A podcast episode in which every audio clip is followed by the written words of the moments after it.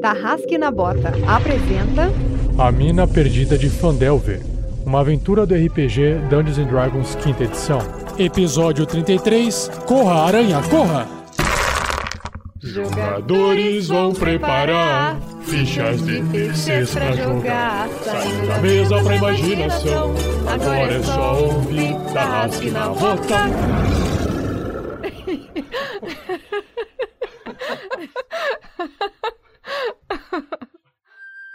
Oi!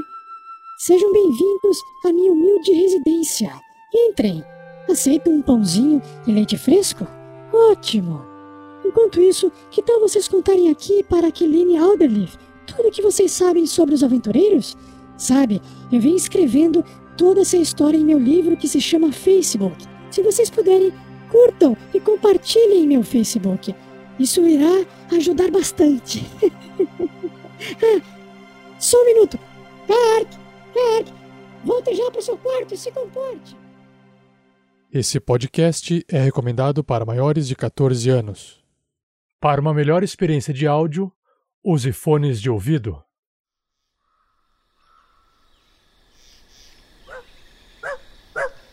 Oi, eu sou o Drupi. Drupi, Drupi, Drupi. Então, se você está perdido, assim como eu, vá até o primeiro episódio.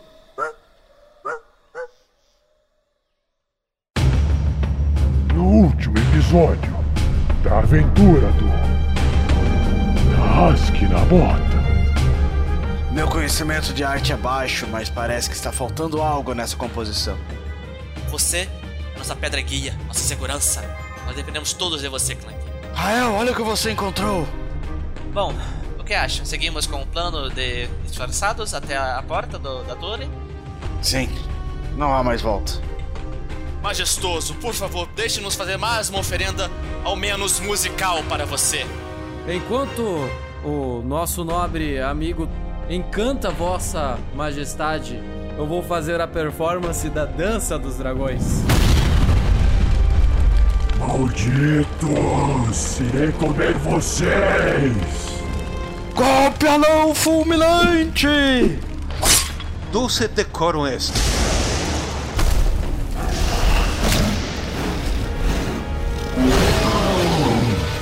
Não! Não voltarei para aquela esfera jamais! Caralho, o que foi que eu fiz?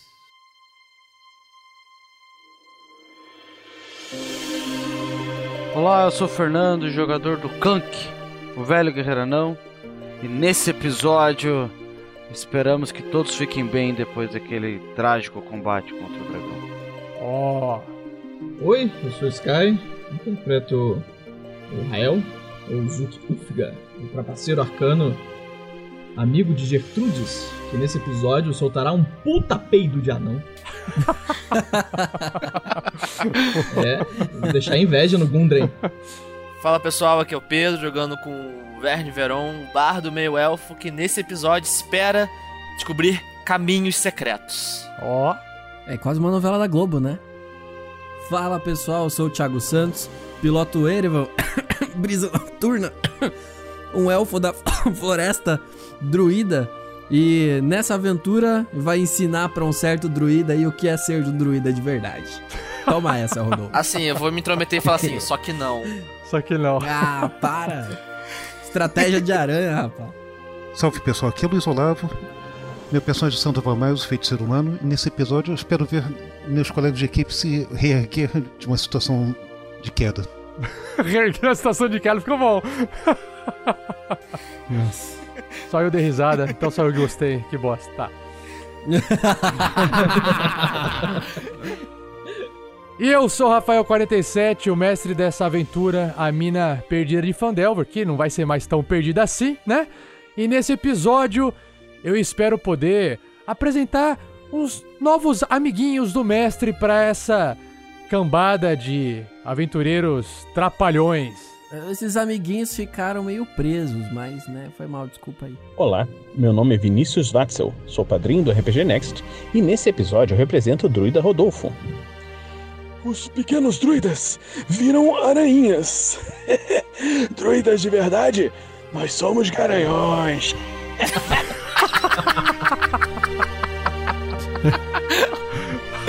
Nossa senhora.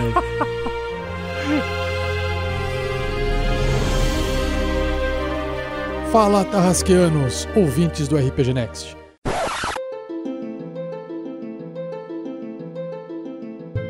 Caso você tenha se perguntado quais são as vantagens de se apoiar o RPG Next no Padrim, eu vou fazer aqui um resuminho bem rápido apontando as principais recompensas.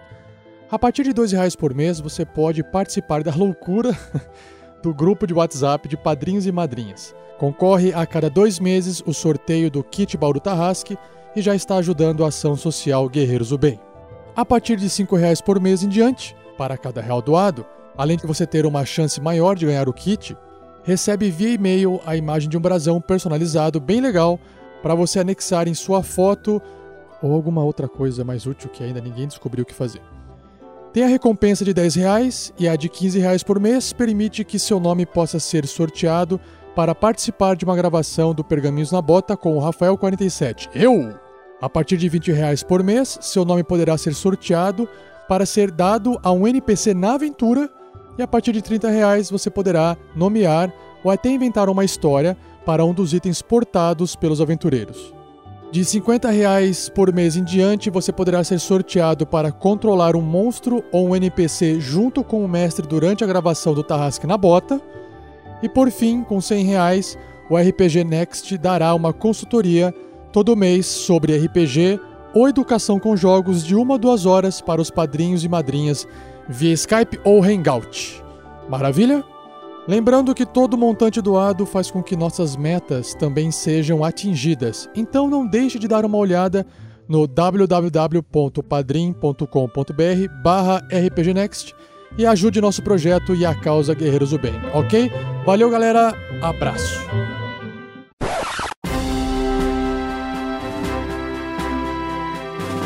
Fala aí galera do RPG Next, beleza?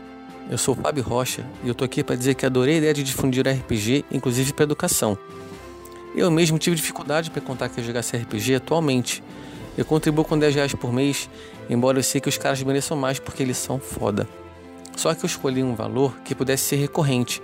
Então você que nos ouve, faça o mesmo e nos ajude. E juntos poderemos montar um instituto dedicado ao RPG. Abraço galera e boa aventura!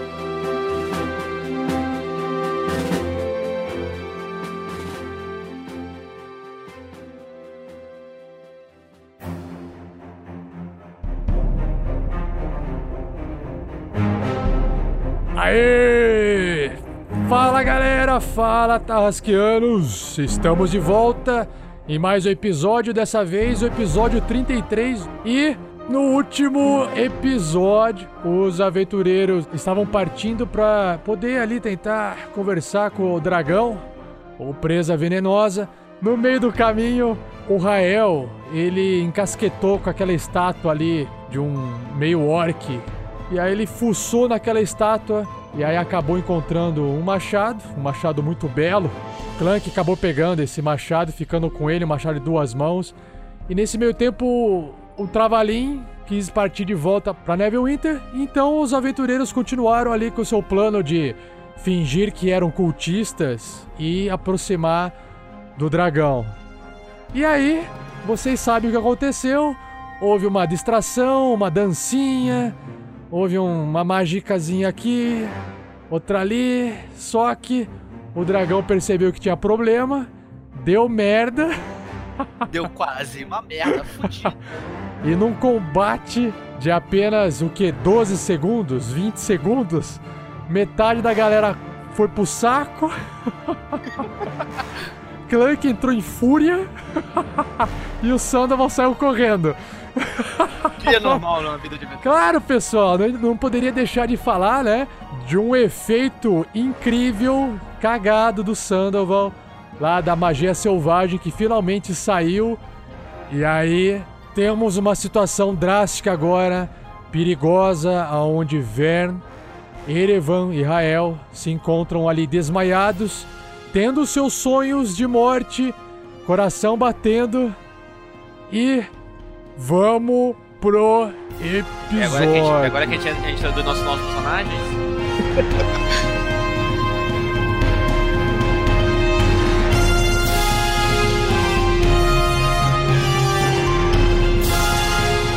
Revisão por Rafael Lamour.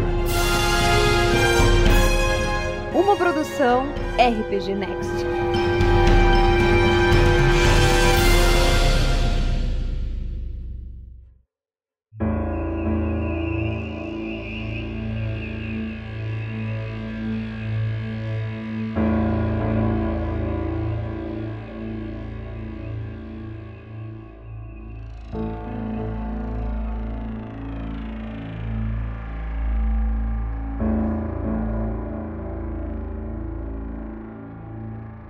Frente à torre, Clank observa Verne Veron no chão, mal respirando. Oh, não.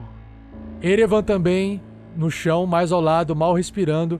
E o Rael, metade do corpo dele para fora daquela mata lá no fundo, no chão também, totalmente desmaiado.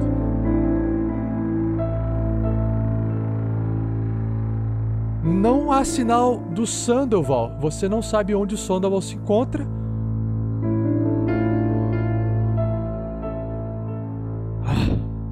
Foi que eu fiz? Clank olha em volta, os companheiros caídos, as criaturas todas mortas, o vestígio do veneno do dragão pelo chão. Ele guarda um machado nas costas junto do outro machado e corre na direção do Verne que tá mais perto. Verne, Verne. E ele vai tirando o cara do veneno, assim, vai pegar e ele vai ir tirar eles da área onde tá o veneno, assim. Companheiros, acordem! O Clank tenta arrasta o Verne ali um pouco para fora daquela região do veneno. O veneno ele não se encontra mais, ele, ele tá bem fraco. Existe alguma skill para para tratar os, os, os feridos? Uh, medicina? O Clank é treinado em medicina? Sim, menos um. É, não é. Ele não tem proficiência. ele não tem proficiência. Não, não é. o Clank pode tentar estabilizar o Verne Veron. Você pode tentar é, fazer uma respiração boca a boca ali no Verne e tentar estabilizar ele, tirando o veneno de dentro do Verne. Acho que ele vai morrer. Acho que ele já era. Desculpa, Verne, mas ele já era. A baba de anão não, não tá filtrada essa daí, hein? Gospe! Cara, gospe no Verne. Vai que, é, Vai que é, dá. é exatamente isso que o Clank vai fazer.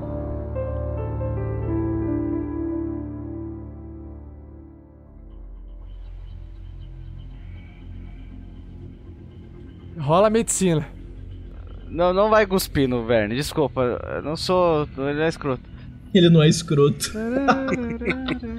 O Verne tá morrendo. Você, você tem que tentar estabilizar ele, senão ele pode correr, ele sim, corre a sim. chance de morrer. Vou rolar medicina. Medicina, Mas né? não, não, não, não, Você não rola medicina. Primeiro você vai falar o que o Clank vai fazer. O Clank vai pegar o Verne. Verne, acorde vai sacudir o Verne. Que é... Boa medicina. Medicina com desvantagem. Medicina com desvantagem. Verne, Verne. Oh não, eu tenho menos um, Verne. Tirei 14! 14, meu 14! Entendeu? Chupa Nossa, essa, mestre! Tá, o. Sensacional. Não, o, não, o, o Verne, ele, ele não. O Verne não acorda, mas quando o Clank chacoalha assim, o Clank observa que quando o peito do Verne bate no chão, parte daquela. do veneno esverdeado sai dos pulmões do Verne. Ele volta a se mexer um pouquinho. O Verne continua inconsciente, mas ele está fora de risco de, de vida. Uhul! Boa, garoto. O Sandoval, ele correu é, pra longe do Clank, porque Sandoval era- o único que sabia o que se passava com o Clank. Bom, agora que eu tô vendo que a atitude do Clank já não tá tão bélica, eu dou meia volta e procuro me aproximar dele e particularmente do Erevan. Quando o Sandoval se vira pra voltar, pra começar a subir de novo eh, a colina ali, o Sandoval escuta uma voz vindo de longe. Alguma coisa vindo do mato, assim. Tá, olho diretamente na direção de que vem o som. Sa- Sandoval! Sandoval, você, vocês estão bem? Senhor Druida, O que houve aqui? por favor, você, você pode me acompanhar? Nós podemos precisar da sua ajuda. Claro, claro, claro, vamos. Nós encontramos o dragão. Quanto a estar bem, suponho que poderíamos estar pior. Meus companheiros não estão exatamente no melhor dos seus momentos. Oh, por Taimora. Eu vou ver. v- vamos ajudá-los. Vamos ajudá-los.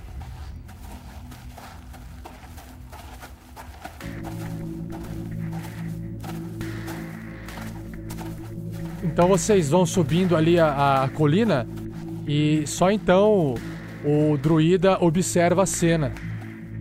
E o que espanta também, além de ver que vários, dois, três corpos se encontram no chão, um na frente do Clank sendo chacoalhado por ele, duas aranhas gigantes mortas e no fundo a torre com parte da, da parede desmoronada e bastante rocha no chão.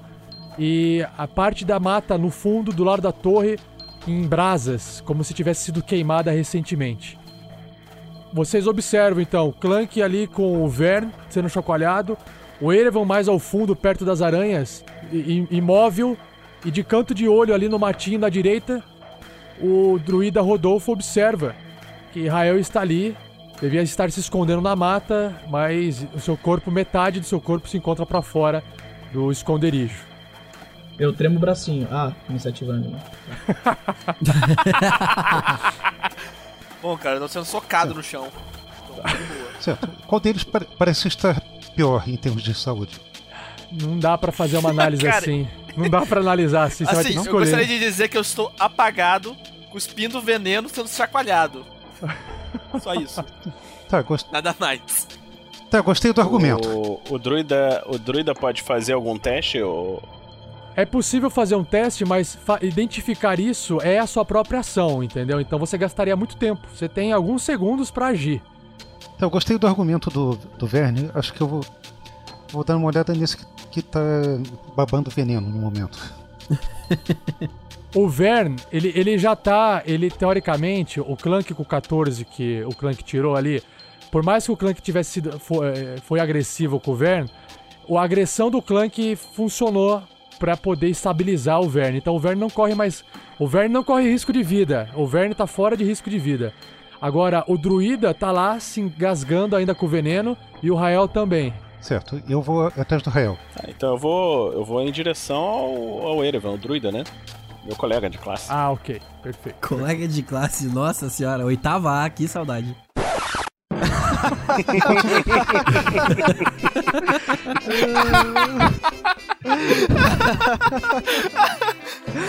Nossa, que bons tempos. É possível que o Erevan esteja com algumas Goodberries. Talvez você queira procurar por elas. Sim, sim, isso deve ajudar. E aí o Sandoval chega perto de Rael, que é o mais próximo. Eu pego meu kit de primeiros socorros e trabalho em- cima do Rael. É, é o toque chocante do Olavo. É o toque chocante de Sandoval. Essa ia ser boa. Olavo botou a mão no peito do Rael. Afasta!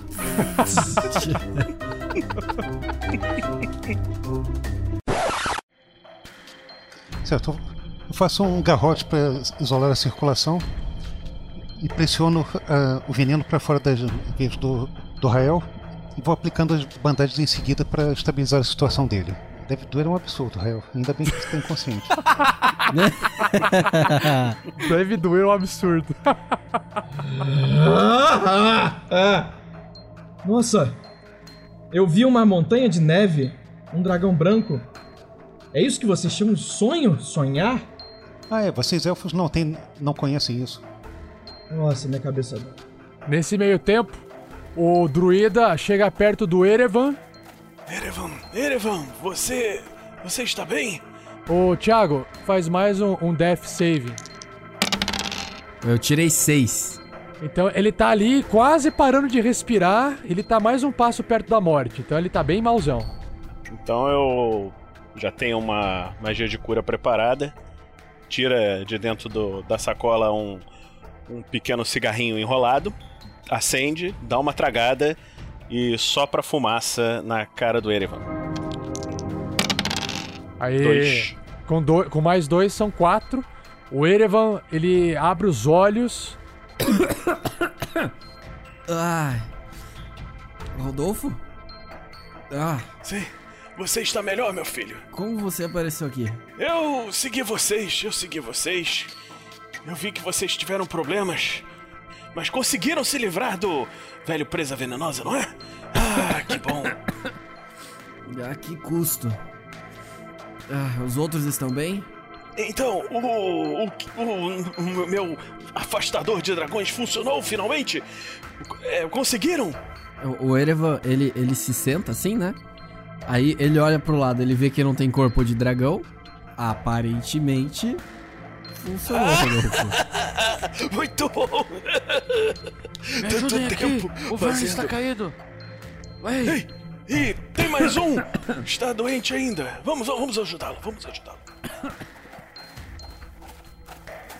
Ele estava caído. Eu encontrei ele assim.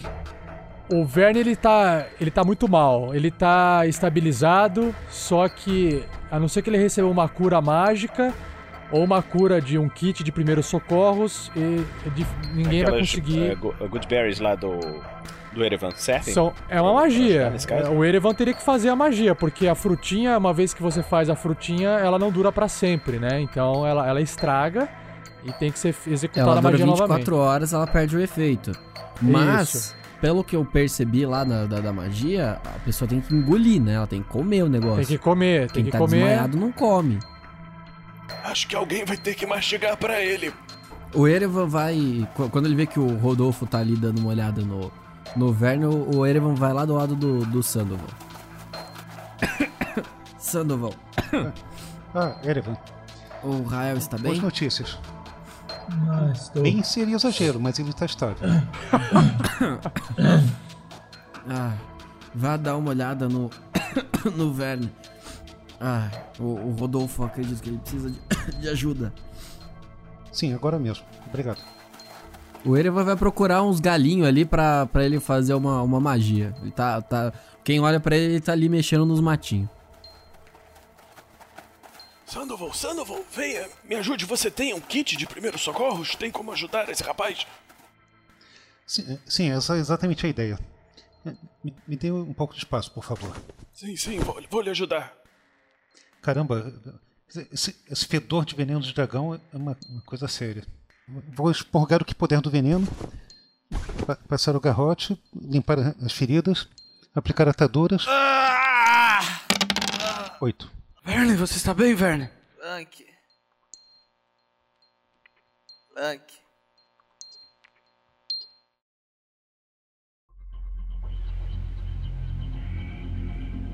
Não, rapaz, eu não sou o Clank. Eu? Verne? Funcionou. Funcionou. O dragão fugiu, voou para aquela direção. Ele ficou bem perturbado. Sua. Seu saquinho mágico funcionou, druida. Muito bom, muito bom.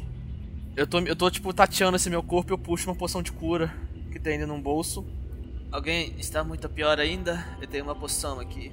O Clank, Clank está ferido? Ah, não. Só alguns arranhões e esse cheiro que fica na garganta. Mas de resto. Vamos, vamos, vamos para a minha casa. Va- vamos lá, vocês precisam descansar e, e se recuperar. Não. Eu acho que daria uma olhada nessa Lá torre. dentro? Sim, vamos nessa dentro torre. O dragão torre? foi embora daqui. Quanto tempo passou que eu fiquei desmaiado? Está anoitecendo? Eu não consigo ver direito. Não, está tranquilo. Faz pouco tempo. Tá favorável. Favorável. Vamos olhar, vamos olhar dentro da torre e vamos, Sim. e vamos descansar um pouco. Clank, espere. Vamos juntos. Vamos. Companheiros, vamos entrar nessa torre. Será mais seguro e poderemos descansar lá. O dragão não está mais aqui. Sim, eu quero ver o que, que ele guardava ali dentro dessa torre. Entram com, entram com cuidado. É, podem haver algumas armadilhas que não se acionam para dragões. Lembre-se que ele entrou por cima. Isso é verdade. Rael, você tem jeito com armadilhas, não? Eu lembro que você destrancar algumas portas. Tenho. Aí ele vai arrastando assim uma criatura de gralho assim e vai jogando pra frente. Esse é o meu melhor jeito com armadilhas. Foi arrastando o quê? Eu vou jogando a criatura de galho na frente. Aí eu pego ela de novo e jogo pra frente. Pego ela de novo e jogo pra frente. Enquanto o Erevan vai a, a caminho deles, eles veem o, o Erevan fazendo uma. é, com galhos na mão, fazendo círculos com a, com a mão direita em cima da mão esquerda, que tá aberta assim com os galinhos.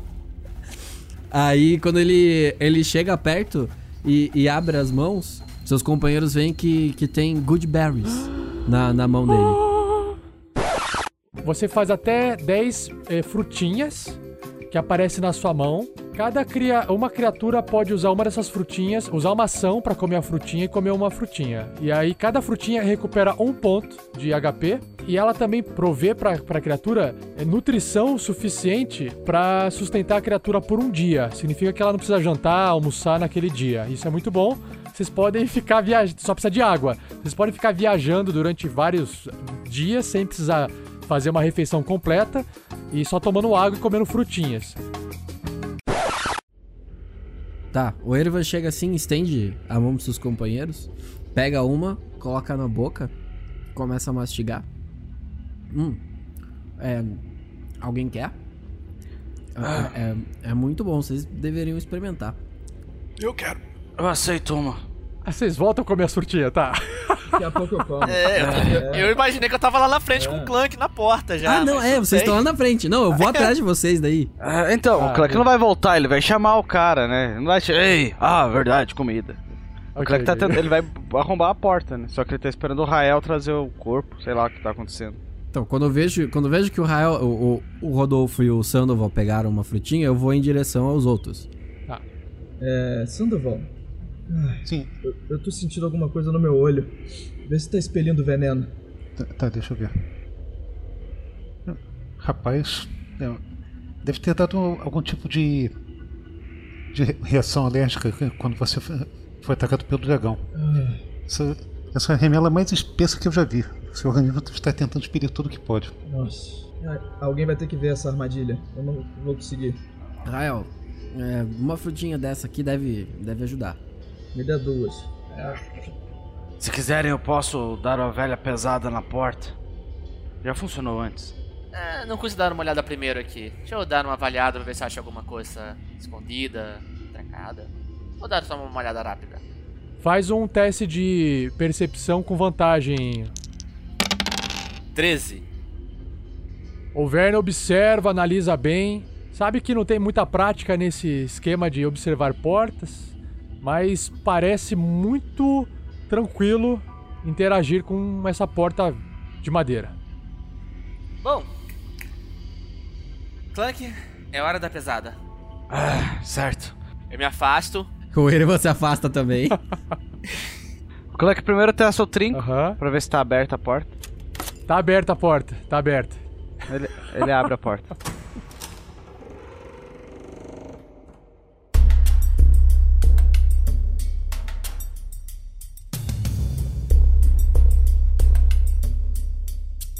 E aí o Clank observa quando ele abre essa porta que existe um cômodo dentro que tem bastante teia de aranha. Clank olha pro teto, não enxerga nenhuma daquelas aranhas gigantes que antes tinha atacado ele. Sim. Mas no piso existe um pouco de cinza, no fundo cadeiras e mesas quebradas. Parece ser um quarto antigo anexado à torre. Parece ser um quarto antigo anexado à torre. Do lado direito desse quarto, você observa também que existe mais uma porta, provavelmente a que leva pra torre. O Clank tira o machado, não amaldiçoado. Tem mais alguma coisa aí dentro, Clank? Algumas portas e talvez aranhas. Irei entrar na frente para dar uma olhada. O Clank entra, ele entra furtivo ou entra normal? É furtivo, Não faz diferença, não? né, cara? É o Clank. Faz diferença, cara. Ah, entra normal, entra normal. Peito aberto. O Clank vai tentar usar o furtivo porque ele, é- ele, ele, quer ser, ele quer ser melhor. Ele quer ser um anão melhor. Quer treinar, né? Oito. Oito, tá Nossa. bom. Ah, tá melhor, bom cara. até, não tá tão ruim, Normalmente né? é cinco. Melhor resultado até hoje. E aí o Clank entra na, nesse cômodo, olhando, observando, mas surpreendentemente. Dentemente. Para a surpresa de Clank, nada pula em cima do Clank. Nada. hum, Surpreendentemente, isso tudo é tranquilo. O Ervan entra junto lá na, na, na salinha lá. O Ervan saca a Artan e puxa uma flecha. E fica preparado, Perfeito. que vir na porta ele atira. Tem mais uma porta na frente do Clank. O Clank fica com uma mão no machado, coloca o ouvido na porta pra ver se tem alguma coisa do outro lado. Faz um teste de percepção pro Clank. Sete! Clank tenta escutar alguma coisa, mas o capacete dele não ajuda. O Clank vê se a porta tá aberta. Clac, clac, A porta tá aberta. Ele abre.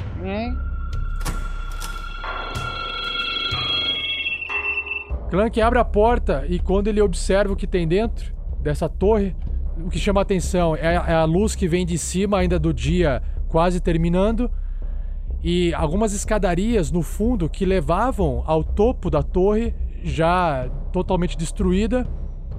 O segundo andar que existia na torre não existe mais, apenas um engradado de madeira.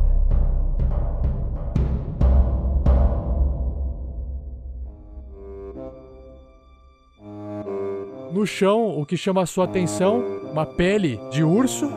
Essa pele de urso, ela tá jogada, parece que em cima de alguma coisa. E essa coisa embaixo é meio volumosa, mas você não consegue enxergar o que, que tem embaixo dessa pele. Bastante mato espalhado, mas nada mais você enxerga. Não há teias nesse local. É, parece uma sala tranquila. Existe alguma coisa embaixo de um tapete.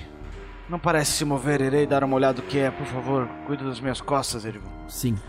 O Clank vai se aproximar dessa, dessa, dessa pele de urso com a, a machado em mãos e, e chuta a pele de urso assim. O olho do Clank dá uma regalada boa. O Clank consegue observar muitas moedas empilhadas de várias cores diferentes e no meio algumas taças de pratas com pedras. E você observa também que no meio ali tem dois pergaminhos. Você encontrou o loot do dragão.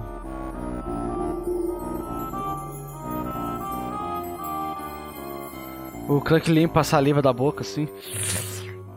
Ué, moedas empilhadas, as minhas favoritas. Ei, Ervan, olhe! Sim, nossa. Moedas! Bom, eu faço sinal pros outros lá de, lá de fora, fazendo sinal tipo, vem pessoal, e vou entrando. O Clank solta o machado do lado, já tira a mochila assim. Muitas moedas. O Ervan não liga muito pra isso e começa a mirar pra cima, ver se tem alguma coisa por perto. Ele fica atento aos barulhos. Ei, Clank. Moedas, Verne. Muitas Sim, eu acho moedas. melhor pegar só as mais valiosas. Não, eu quero muito peso. É, eu me viro com isso depois. Acho que vou precisar de espaço. Ah, existem esses papéis aqui. Ei, Sandy! Olhe, pergaminhos! Talvez sejam novas magias? Sim, realmente, eu quero dar uma olhada neles, mas antes, eu queria falar com todos vocês. Tem uma questão que eu acho que tem que ser discutida. Fala então, Sandy. Ah, gente, eu. É o seguinte, eu não, não quero ser ah, aquele cara chato, mas acho que eu vou ter que ser aquele cara chato. Clank, você eh, se deu conta do que aconteceu agora há pouco quando você estava lutando com esse machado? Hum. Eu receio que você está tendo um problema de. algum tipo de problema com esse machado. Eu tive que pegar a distância para você não correr o risco de ficar furioso e partir para cima de mim também. Eu. Espero que você esteja ciente disso. Tome cuidado com essa arma. Ela pode estar encantada de alguma maneira. É, eu realmente. Não sei o que aconteceu comigo, mas. Me sinto que eu preciso manter ele perto de mim. Mas. Só usarei quando houver a necessidade. Manterei meu segundo machado em mãos sempre que for preciso. Então nós encontramos uma nova arma mágica e amaldiçoada. É, isso mesmo? Desculpem por isso. Essa é a minha convicção, sim. Não queria colocar vocês em perigo. Eu não imaginava Não que isso. eu- Desculpem. Não que eu duvide de você, Clank, mas acho que eu tenho obrigação de falar para os outros que se acontecer de você for tomado de fúria enquanto está lutando, a, a coisa lógica a fazer é te dar bastante espaço de manobra. Procurar manter pelo menos 60 pés de, de você enquanto você estiver envolvido em, em batalha. Do contrário, com o risco de você querer mais sangue no seu machado e decidir que nós servimos para tal. Eu jamais faria mal a vocês. Conscientemente não. Não sei se você vai estar consciente enquanto estiver lutando com esse machado. Sua preocupação, sua preocupação é digna. Obrigado. Mas evitarei usar o machado, só usarei se houver a necessidade. Vida de aventureiro é assim mesmo. Aquele livro que eu li que tinha um cara olhando pros eventos que estavam acontecendo lá dentro da, da bola do globo de neve, falava alguma coisa do, do Corran e do Zoltar. Exatamente. aham. Lá, as histórias escrevem os Tinha os dois, não tinha? Tinha, aham. Então, esse machado não era da estátua do, do Corran, do Bárbaro? Estava embaixo dela, sim. E a espada do Rael não era do tal do Zoltar? Ah, lembro deste nome. Os dois estavam sendo citados dentro das histórias do Globo da Neve, que a Garaele comentou. Estranho. As duas armas pertenciam a eles, as duas armas estão amaldiçoadas. Isso é muito estranho. E, e- e é incrível a coincidência de que como essas armas caem em nossas mãos. É. Não estou acreditando muito em coincidências. Talvez seja bichada. Só uma solução então. Vamos matar a Garaele.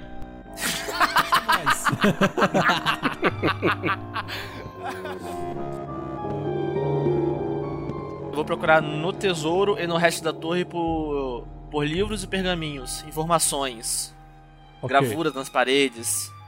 Eu Ok. lembro que no, no barco lá tinha umas gravuras de um dragão contra um lutando com um anjo também. Perfeito, perfeito. Tem alguma coisa que interesse ao, ao Rodolfo nesse tesouro aí? NPC não, não mete a mão no loot.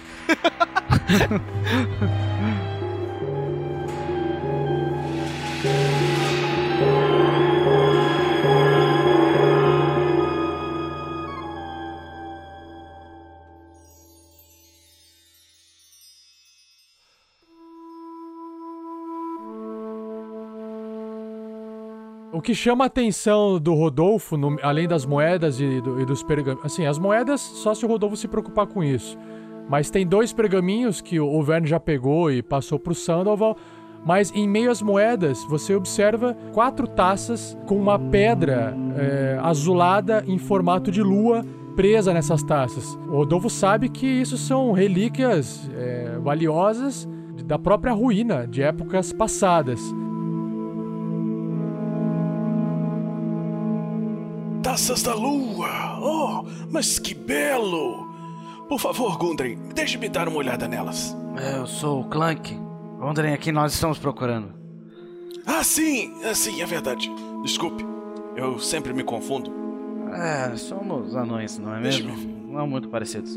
Aqui, dê uma olhada nessas, são lindas. Olha o entalhe feito à mão. E a forma como colocar essas pedras aqui é uma técnica muito antiga. Feita com equipamento muito refinado e delicado. Ah, eu diria que anões teriam feito isso, mas não teria tanta certeza. Sim, sim. São, são taças fabulosas, fabulosas, fabulosas. Eu, eu creio que vocês conseguiriam, se quisessem vendê-las, um bom preço, mas eh, eu acho que seriam interessantes de se guardarem. Bom, dependem da necessidade, não é mesmo? Será que, será que, de- quem sabe, eu poderia ficar com uma delas, a menorzinha?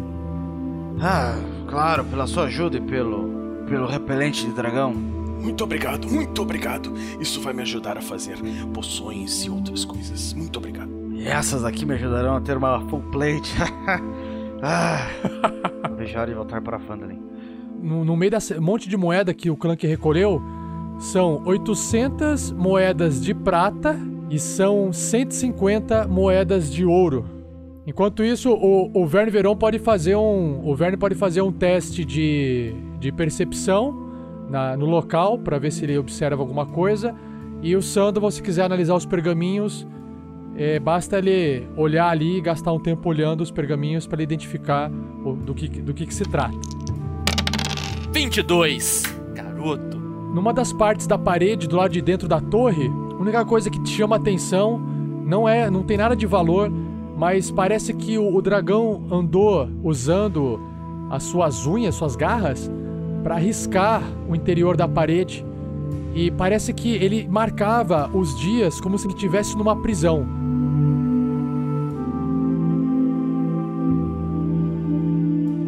Ou como se ele estivesse tentando marcar os dias ou tempo que ele se encontra aí. E pela quantidade de marcas, a quantidade de. Você não sabe dizer se são dias, se são semanas, se são meses ou se são anos. Mas ele está aí, pelo menos pelo que você se lembra que o Rodolfo contou, há mais de meses. E você também observa que no meio dessas marcas, ele chegou a desenhar uma, uma cidade, floresta em volta, o que parece ser um, um, um dragão, um ser alado grande. Mas a, a des, a, o desenho é muito primário, parece uma pintura rupestre na parede. Esse dragão, ele conhecia o conceito de um dragão em uma cidade, em algum local distante. Pode ser que, da mesma forma que outras criaturas saíram do, do globo de neve, esse dragão também pode ter saído.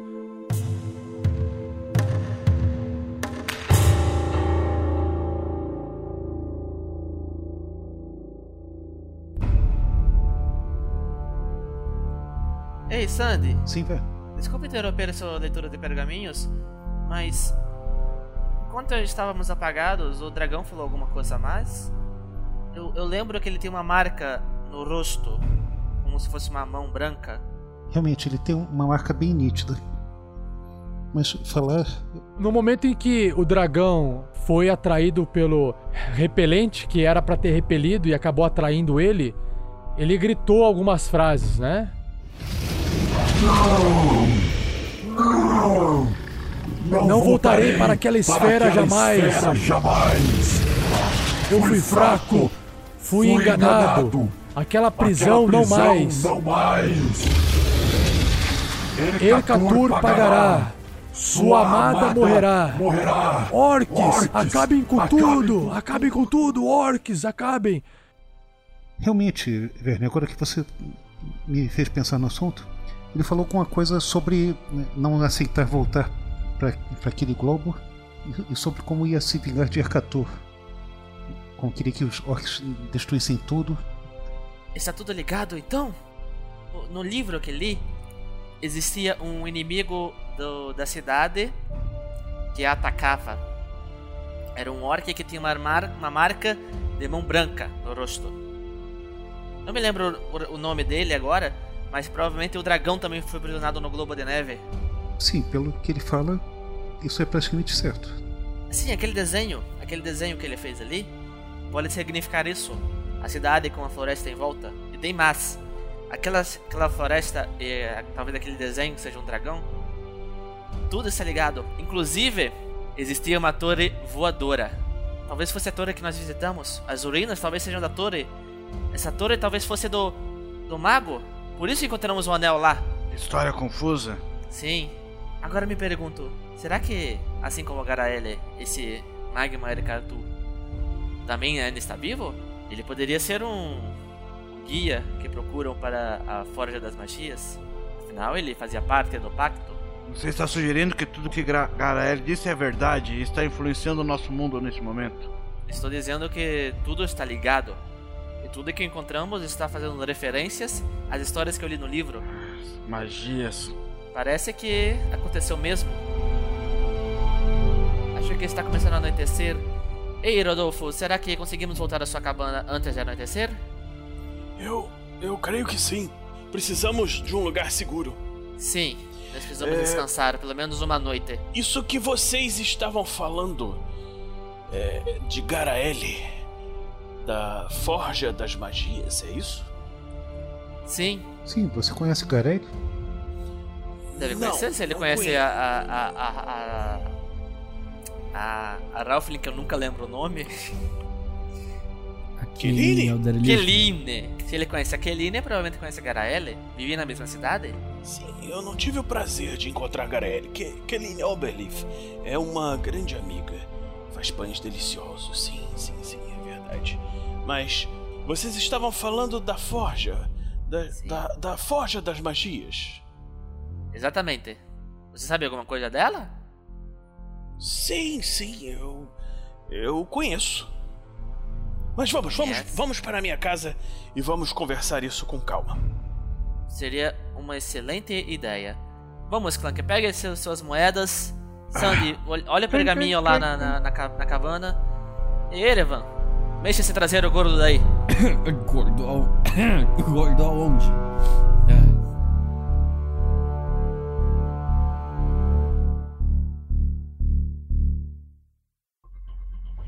Então vamos para a casa do druida. Vamos, vamos, Gundren, venha conosco. Tá muito louco esse, esse druida, né? Sempre que ele fala Gundren, o Clank fica reflexivo. Que é esse cigarrinho que ele deu, olha, parabéns, viu? Ah, eu quero tirar também essa, essa- esse disfarce. Está me incomodando já.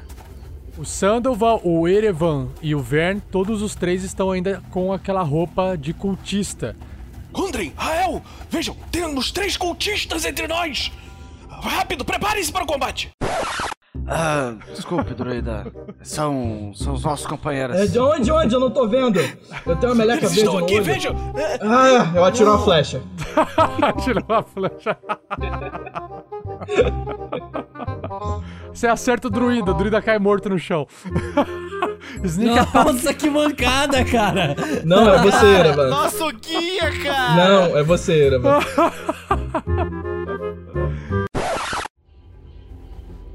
Sandoval, Sandoval. Ah. Essa história do. Esse mago Ercatu me lembra muito uma história que li quando criança. É, era de um mago chamado Euclides. Ele tinha uma floresta das incontáveis eras que ele prendia tudo. Ele criou aquele plano com um castelo no meio e ele aprisionou o seu inimigo lá. Será que o Magma Ercatu não tinha. Não é alguma coisa, uma referência a a essa mitologia élfica? Acho que eu não tenho como saber, Raio. Ah, Talvez investigando mais essas coisas, não sei. magos. Euclides, Euclides. É, Ah, eu acho que ele fez alguma coisa de números. Não me lembro. Não, esse era o Pitágoras. Também, também, era amigo dele.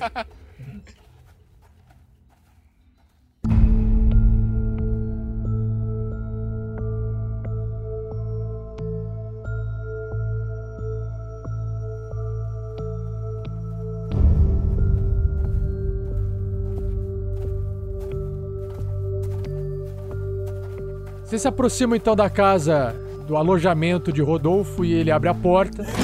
Enquanto vocês entram, todos vocês sentem um cheiro de, de sopa no ar. É, Ah, obrigado. Fique à vontade, pega. Tem, acho que tem cadeiras pra todos aqui, por favor, deixe-me ver. Cadeiras, cadeiras, pratos. Clank, Clank, me ajude aqui.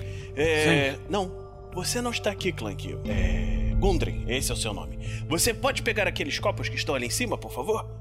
Sim, claro. Ô, Rodolfo, eu não sei o que, que você tomou, mas eu, eu quero também.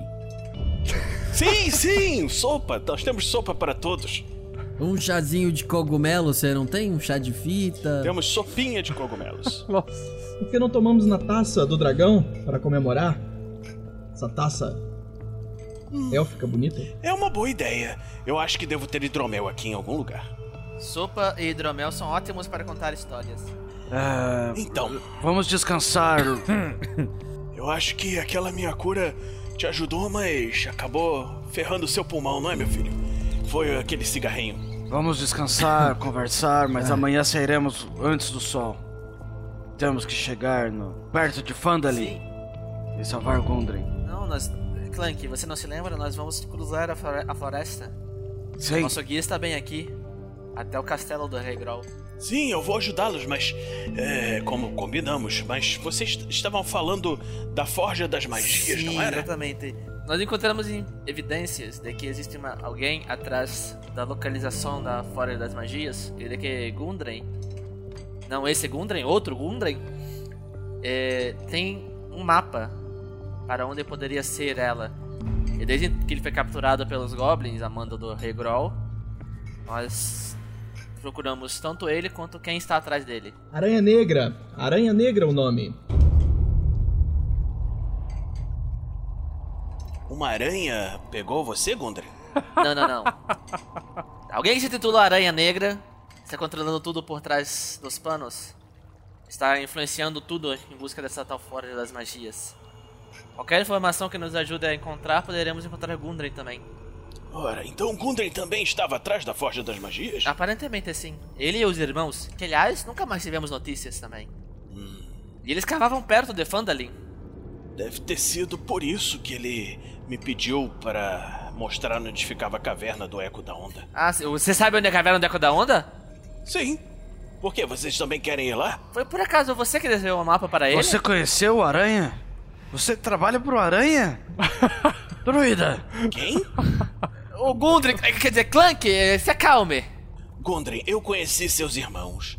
Eles me pediram para mostrar para você onde era a caverna do Eco da Onda. E eu lhe mostrei.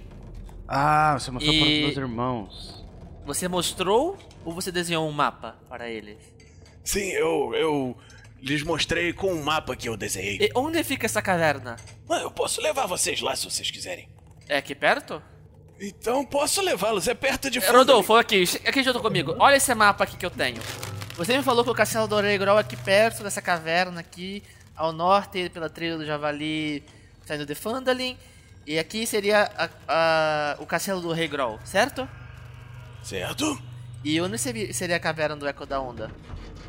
Me aponte aqui, por favor.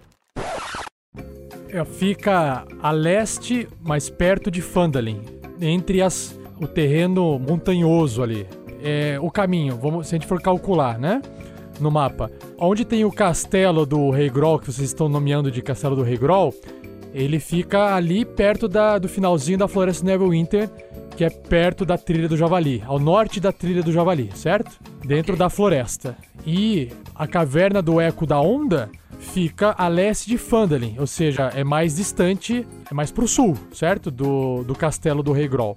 De onde a gente tá, qual é o caminho, qual é a distância ma- mais curta? Se vocês forem beirando a floresta de Neverwinter, porque o mais, o mais sensato seria vocês é, be- é, andarem beirando a floresta e não dentro da floresta pelo perigo, mas também ir beirando as árvores ali da floresta porque facilita vocês não se perderem, né? Passaria pelo local aonde é o castelo do Rei Grol, a região. E aí depois Fandalin seria mais pro sul e pra chegar na mina mais pra leste, entendeu?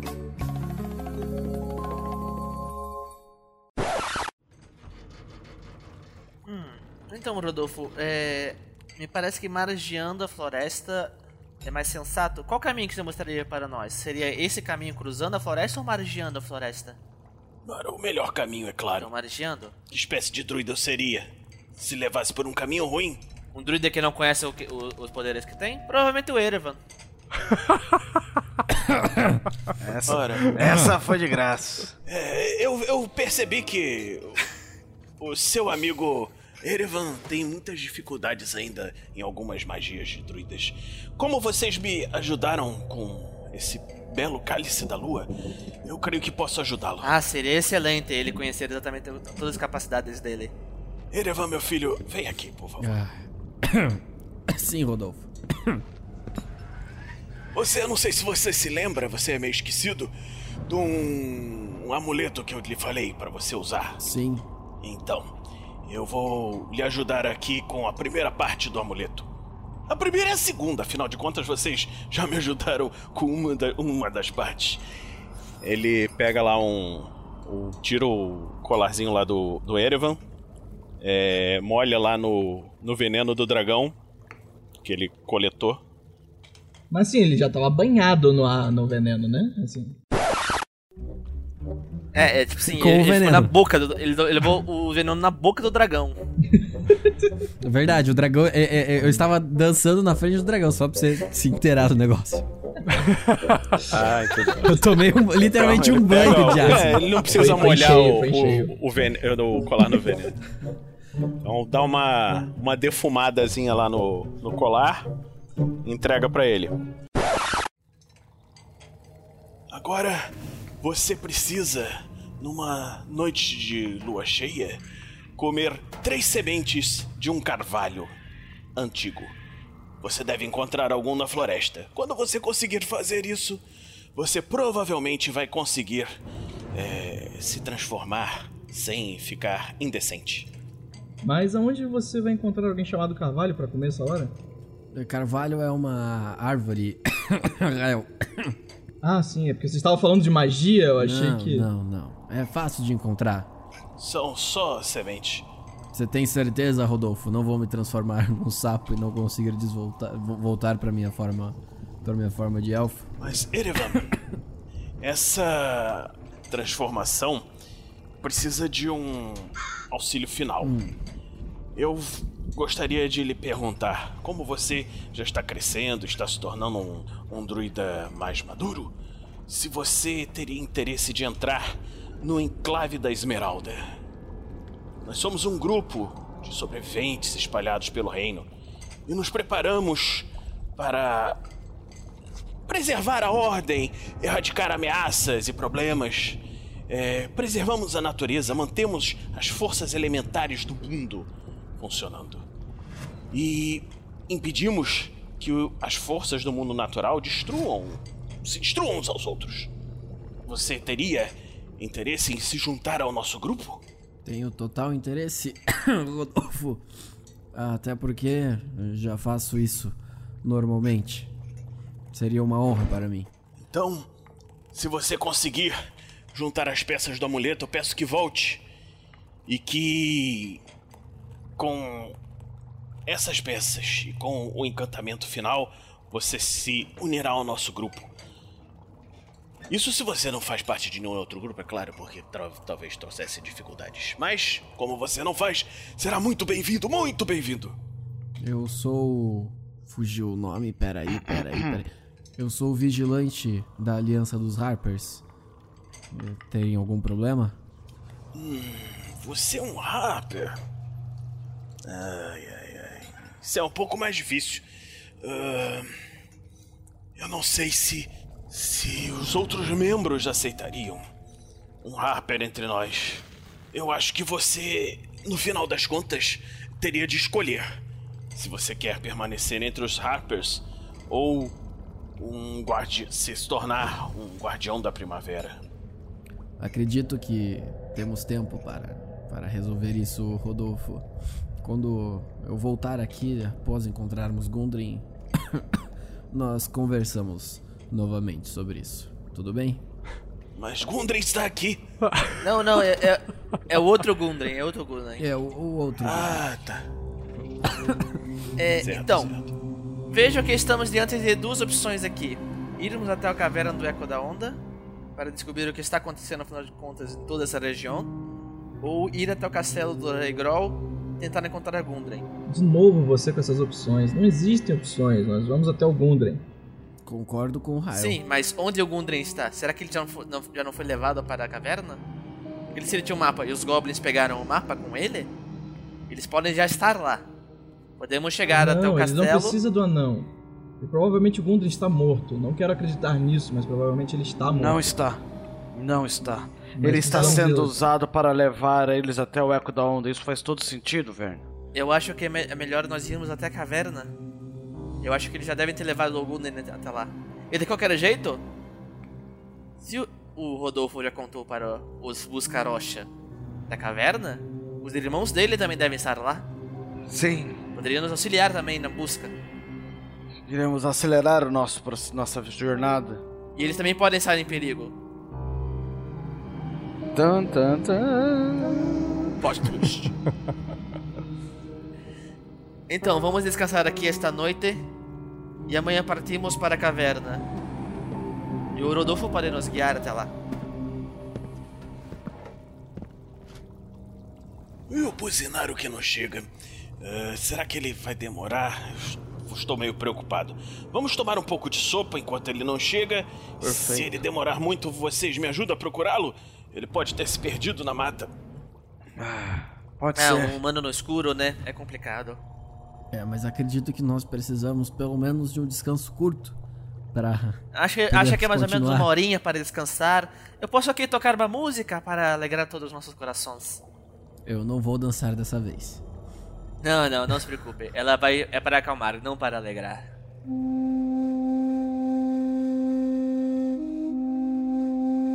Então rola um D6 pra gente saber quanto que vai curar mais cada um.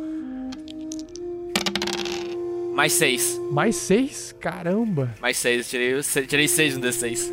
Uau. Vocês vão tirar a roupa de, de Sim, cultista? sim, sim, Tá. sim.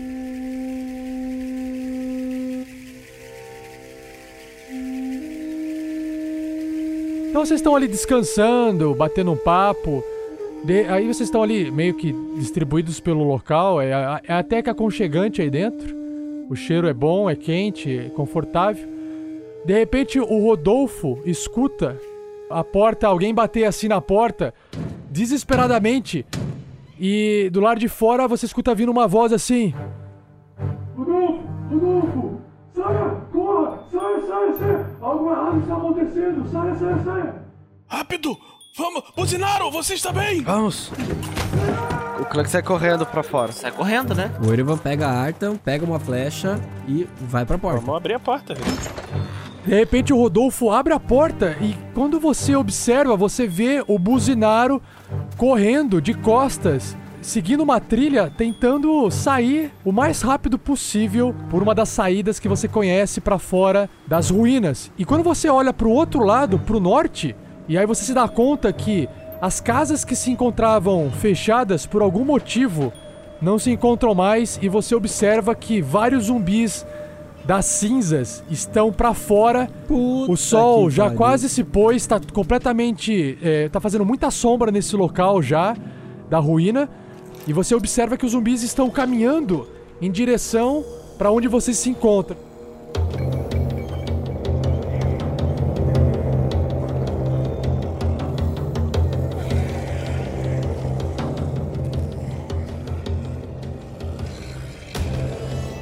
Pro Rodolfo, o que faz sentido é que talvez a presença do dragão de alguma forma impedia que, que os zumbis saíssem por aí circulando. E dessa vez isso se perdeu completamente o controle. Você se encontra assim, desesperado. Que delícia. Bom, o Rodolfo, com seus poderes druídicos, consegue se transformar em que animal? Qualquer um que voa bem pra longe. Qualquer um que voa, né, cara? Exatamente. Ei, são só os zumbis, já lidamos com eles. O, o Erevan, quando percebe o, o, o perigo, ele começa a, a tirar a roupa. Sexy. Quantos zumbis são lá fora? Só que o Clank consegue contar assim, olhando rapidamente, são mais de 11 caminhando, Nossa. espalhado assim em direção a vocês, enquanto o Buzinaro vai correndo pro meio do mato. Se cada um matar dois, daremos conta disso em menos de um minuto. Por que vocês estão tão preocupados? Eles são perigosos! Eles não, eles não, são, eles não são zumbis normais, eh, Clank. É, o que o, que o Clank observa é que assim, o- os zumbis, ele, ele parece um zumbi, só que ele é todo empoeirado. Como se fosse feito de cinza. Esse aí é lento. Eles são lentos. O Clank esfrega as mãos assim. Bom, vamos pegar esse buzinaro. Ele tira o machado. Quem está comigo? se, se eles vão ficar e, e lutar, eu vou tentar salvar o buzinário. Eu vou virar um cavalo e vou na direção dele. NPCs unidos! O que, que tem nos pergaminhos? Talvez alguma coisa útil agora? Perfeito, perfeito. O Sandoval, ele analisou os pergaminhos naquele meio tempo e ele descobriu que um pergaminho de Mist Step Passos de névoa. e o outro é um pergaminho de Lightning Bolt. Ué. De raio, né? De Sim, raio. relâmpago. Relâmpago, isso. Ok. Rolando iniciativa. Eu fico 9 de iniciativa no VR. Clank 8. 17. Olha só, eu tirei 20 no dado, 22 de iniciativa pro Erevan. Eu gastei o 20 agora, puta merda. Eu tirei 19, tirei 22. Ah, ah, ah, ah. Rolei um D20, deu 17. Aí comendo assim uma torta, assim, eu olho pra torta, olho pro cheiro que eu faço e jogo um cheiro de sangue lá no, no meio dos zumbis pra ver se eles se vão ao cheiro de sangue. Cara, a hora que você faz isso, você observa que eles ignoram completamente o cheiro de sangue. Gente, o cheiro de sangue não afeta essas criaturas não. Se virem aí. Rodolfo, tá indo pra onde? que bosta. O Erevan percebendo que o povo vai entrar em, em luta, porque assim, o Erevan começou a tirar roupa porque a ideia dele era juntar as tralhas dele num, num lenço, alguma coisa assim, se transformar num cavalo, pegar o negocinho na, na boca e sair correndo, já que ele não, quando ele se transforma, ele pede os itens dele, né? Como não vai ser o caso, a galera vai lutar, Então ele se transforma numa aranha gigante. Puta vida! Deixando suas, suas vestes e seu Tá morto. arta e, e- e as suas adagas no chão. E vai pular por cima desses zumbis aí. Vai, vai levar o ataque de oportunidade. Porque, né? Tá. Pra tentar é, separar os zumbis que, que- Os cinco zumbis que estão pra trás dos quatro zumbis que estão mais próximos. Que ele acredita que ali o, o, o Sandoval, o Verne, o Rael, o Rodolfo e o Clank conseguem dar conta desses quatro sem tomar muito dano. Perfeito. Aí depois a gente lida com os outros cinco. Ele vai pular por cima e vai fazer uma teia ali, uma barreira, e vai ficar em cima pra que eles não consigam atacar o, o Erevan. Perfeito. Então, o, o Erevan salta, faz um teste de. Só pra gente saber se você não vai fazer merda, né? De acrobacia. Nossa, dado alto. Puta merda, dado alto, dado alto. Des 22, 19 no dado. Aê. Puta merda, foi bonito pra porra.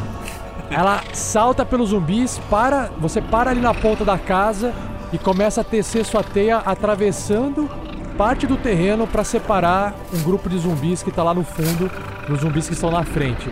Só que nesse processo, dois zumbis estão perto de você e eles acabam indo para cima de você e atacam. O primeiro zumbi tenta bater na aranha gigante. Tira seis, erra completamente. Ah, garoto. E o segundo tenta também bater. Tira sete, que merda! Também não pega. A aranha, Nossa. ela é muito, ela é muito rápida, cara. o Muito cara vai ágil, numa cara. perninha assim, opa, levanta a perna, levanta a outra e vai embora. É, cara. Beleza. Druida aranha, druida aranha. O Erevan é zica, brother. Nesse momento, os primeiros zumbis começam a se aproximar, eles começam a circular o Clank, e aí de repente o primeiro zumbi tenta bater em Clank. Tira crítico! É, Eita. Como assim, isso aí, velho? zumbi! Deixa eu rolar a cartinha aqui pro Clank.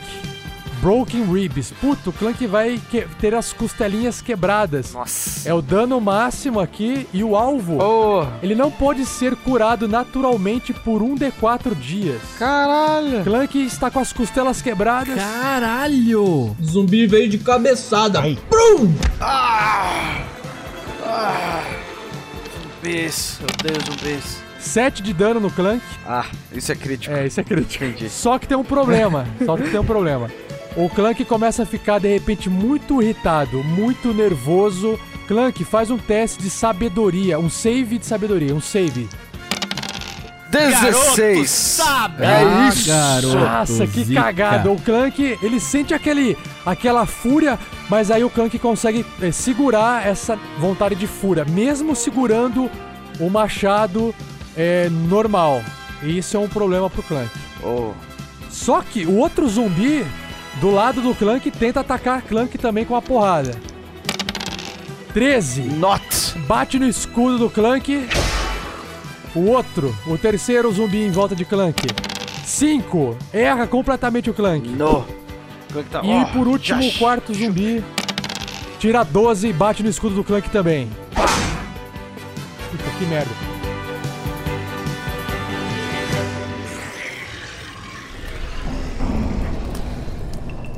Todos os outros zumbis estão andando ali, eles começam a ir pra cima da teia. Eles ficam presos na teia igual uns idiotas, tentam bater ali no Erevo em cima da árvore em forma de aranha, não alcançam e eles não conseguem passar pela teia. Na verdade, eles têm que fazer um teste de força pra tentar escapar da teia.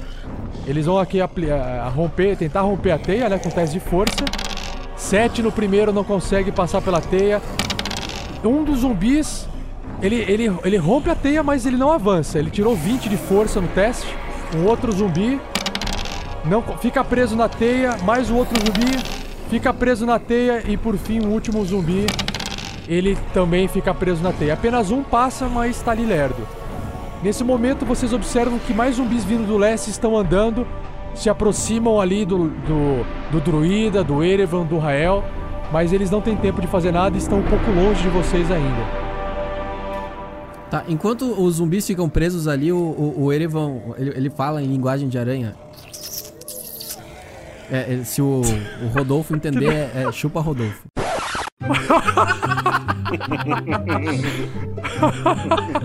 Pega essa! Quem é druida ruim agora? Quem que é novinho? Ah, garoto. Nesse momento, quantos zumbis eu vejo? Muitos.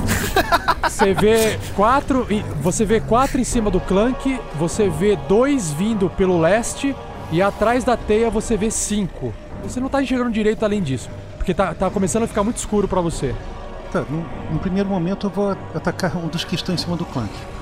Raio congelante. 12 é o bastante? O 12 é o bastante. Acerta. 4, 4 de dano.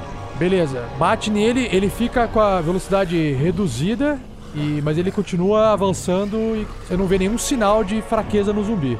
Então, o Rodolfo vai se transformar realmente no cavalo e vai correr na direção do buzinário pra tentar salvar ele. Então vocês observam de repente o Rodolfo se transformando num cavalo, saindo a galope, parando ali do lado do Buzinaro, Buzinaro subindo em cima do, do Rodolfo e ele continua a cavalo montado, fugindo e levando o Buzinaro em suas costas, em sua lomba. Agora sim é o Vern. O Verne, tipo, tá, sabe assim, ele tá meio perdido, que ele vê que zumbi pra tudo quanto é lado, o Clank e o Sando vão indo lutar com o Erevan. Galera correndo, ele saca a besta, olha que tem dois zumbis vindo na direção dele ali, que ninguém- tá olhando pra eles, e tenta acertar o primeiro. Crítico!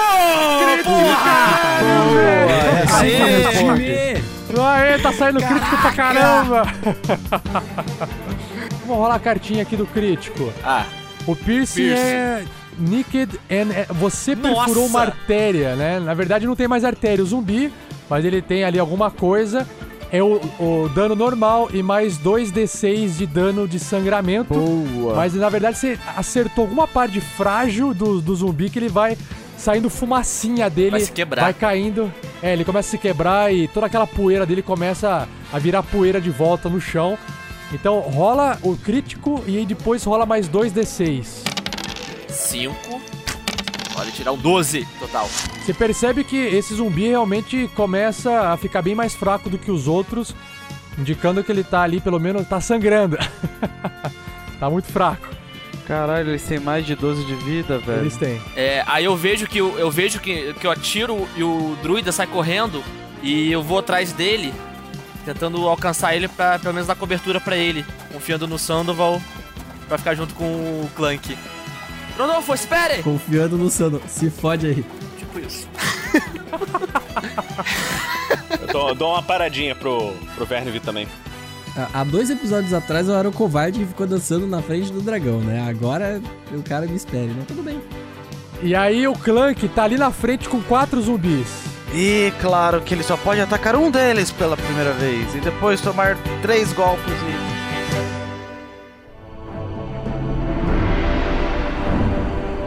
Não, não, não, Clank. Não, não, não, filho. Falou errado. Agora é a hora do Clank destruir um inteiro, Obliterar um inteiro. obliterar um e já sair pra porrar os outros. Mas é isso. O Clank com machados controlando a sua fúria ele olha pro cara que deu a cabeçada nele e fala: É a sua vez primeiro. Golpe anão! 25! Atravessou. Puta vida. 4 de dano. 4 O de nosso dano. tanque deu 4 de dano. Eu acho que vai dar ruim. Quando o Clank bate com o machado nesse zumbi, um monte de fumaça começa a sair assim de, de cinzas, começa a espalhar, vai assim no rosto do Clank, faz um teste de constituição, Clank. Caralho, mas é- o objetivo é derrubar o Clank. Não, cara, é, é o que acontece quando você bate no zumbi das cinzas. 22! Porra, O Clank consegue fechar os olhos, fecha a boca e aquela cinza não entra nos seus olhos. mas você percebe que bater nesses zumbis é pepino, cara. Combate melee é complicado. Eles soltam um- uma poeira. O Clank fica ali se engalfinhando com os zumbis. Tá bom? Rael, Eu vou usar uma ilusão menor e criar uma paredona. E. E puxo o ar. o Erevan tá ali em cima da árvore, olhando ali. Um zumbi tá passando pela teia, os outros estão se debatendo na sua teia que você construiu. Certo, o Erevan vai por cima da teia pra não entrar no, no combate com os outros quatro. Ele vai sair do lado desse zumbi que tá passando, ele vai atacar esse zumbi que tá passando com uma mordida. Vai lá. É, 13. Acerta, a sua mordida pega ali no zumbi e você percebe aquela monte de cinza nas suas presas, mas você sente que tá pegando no corpo dele. Rola o dano. 6 de dano. Você sabe que a sua mordida é uma mordida de veneno e provavelmente essa criatura iria sofrer um dano de veneno bem mais alto, mas você percebe que não surte efeito nenhum o seu veneno no zumbi. É, faz sentido, porque ele tá morto, né? Deu. A hora que você morde e vai voltando, faz um teste de constituição, porque um monte de cinza começa entra no seu, no- nos seus olhos. Puta, tirei um. Tirou, cara! É, aí você não consegue fechar o olho da aranha. Um dos, um dos.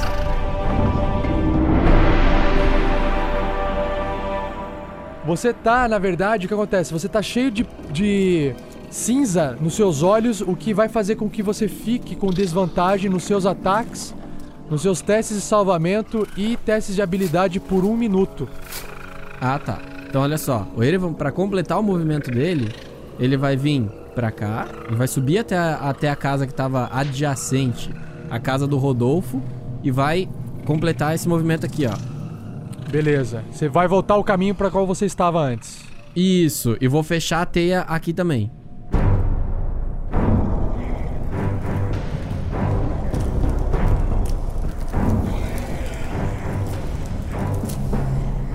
Novamente os zumbis em volta do Clank. O primeiro tenta acertar Clank. O primeiro erra o Clank completamente. O segundo tenta acertar, também erra completamente o Clank. O Clank tá bem ágil ali desviando. Tentem a sorte. O terceiro erra o Clank novamente. Nossa, e por último, o quarto zumbi em volta. Tira 11 e bate no, na armadura do Clank. Caramba, cara, os três erraram completamente. Existe um outro que passou pela teia. Ele tenta andar para se aproximar do Clank. Contorna o Clank, mas não consegue atacar. Os outros tentam passar. 3, 7, 12 e 6. Todos eles estão presos na teia. E por fim, aqueles dois que estavam do lado leste, eles não se importam mais pro Rael, por não estar enxergando o Rael, mas o primeiro alvo é o Sandoval. E eles começam a andar pra cima de Sandoval e contornam o Sandoval. Dois deles chegam perto de Sandoval, aquele que está machucado pela flecha do Vern e sangrando, né, e perdendo suas poeirinhas. Ele ataca o, o, o Sandoval, vamos ver. Tira 6, erra completamente. Que bosta de zumbi. e o outro tira 19, acertando o Sandoval, causando dano de 3 de dano em Sandoval. O, o Erevan, enquanto ele se, se tava se locomovendo fazendo a teia, ele pode falar? Tipo, eu consigo, eu consigo Pode. falar em comum, né? É... Tá.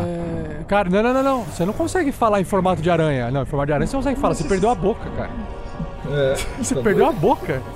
Mas eu mantenho a minha inteligência. Não, Sim, daí mas você não você fala. sabe você falar, não você fala. não. Não, não, não, ok, ok, ok, ok. Cê- Ó, você tem oito patas pra fazer tipo uma sequência de letras, como se fosse assim, YMCA, YMCA, sabe? Eu consigo fazer uma seta? A aranha com a perninha, tipo assim, ó. Caraca.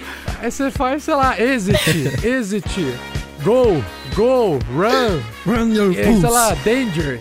Sei lá, Fudeu, cara. fudeu. Com os pompons na ponta. Eu quero ver! Eu quero ir! Só que você faz três, você faz quatro letras de cada vez. tá bom. O Erevan chega ali, qual que é a primeira sílaba que você faz? que eu faço? Sério que a gente vai fazer isso? Faz, É. cara.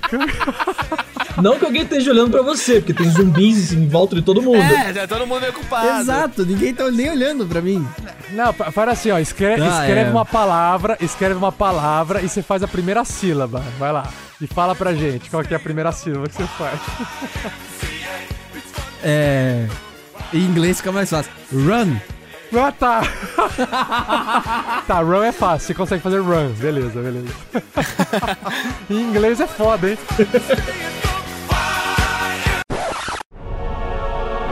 Vai lá, Sandoval.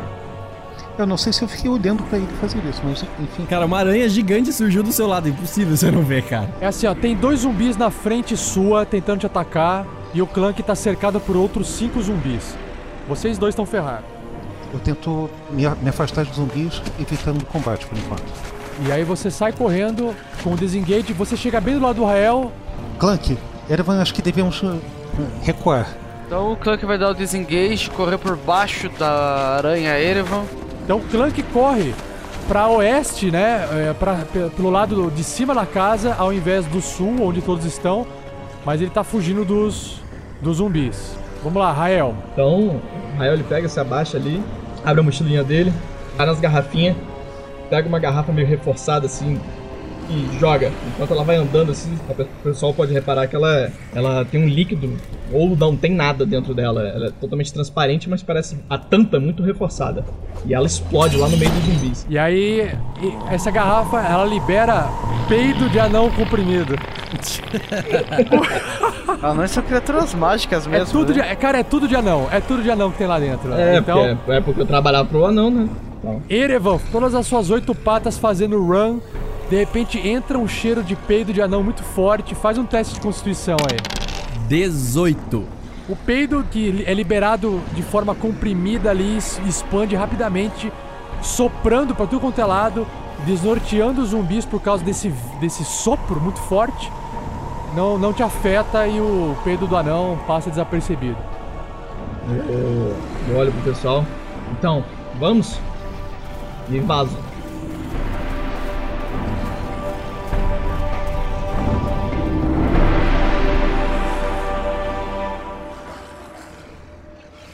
O Ervan corre 60, né, cara? Então, ele vai, vai fazer aquele caminho da casa do Rodolfo pra casa que tinha ali adjacente de novo, vai fazer aquele movimento pra construir uma teia pra proteger o Clank, Pra isolar o Clank dos outros zumbis.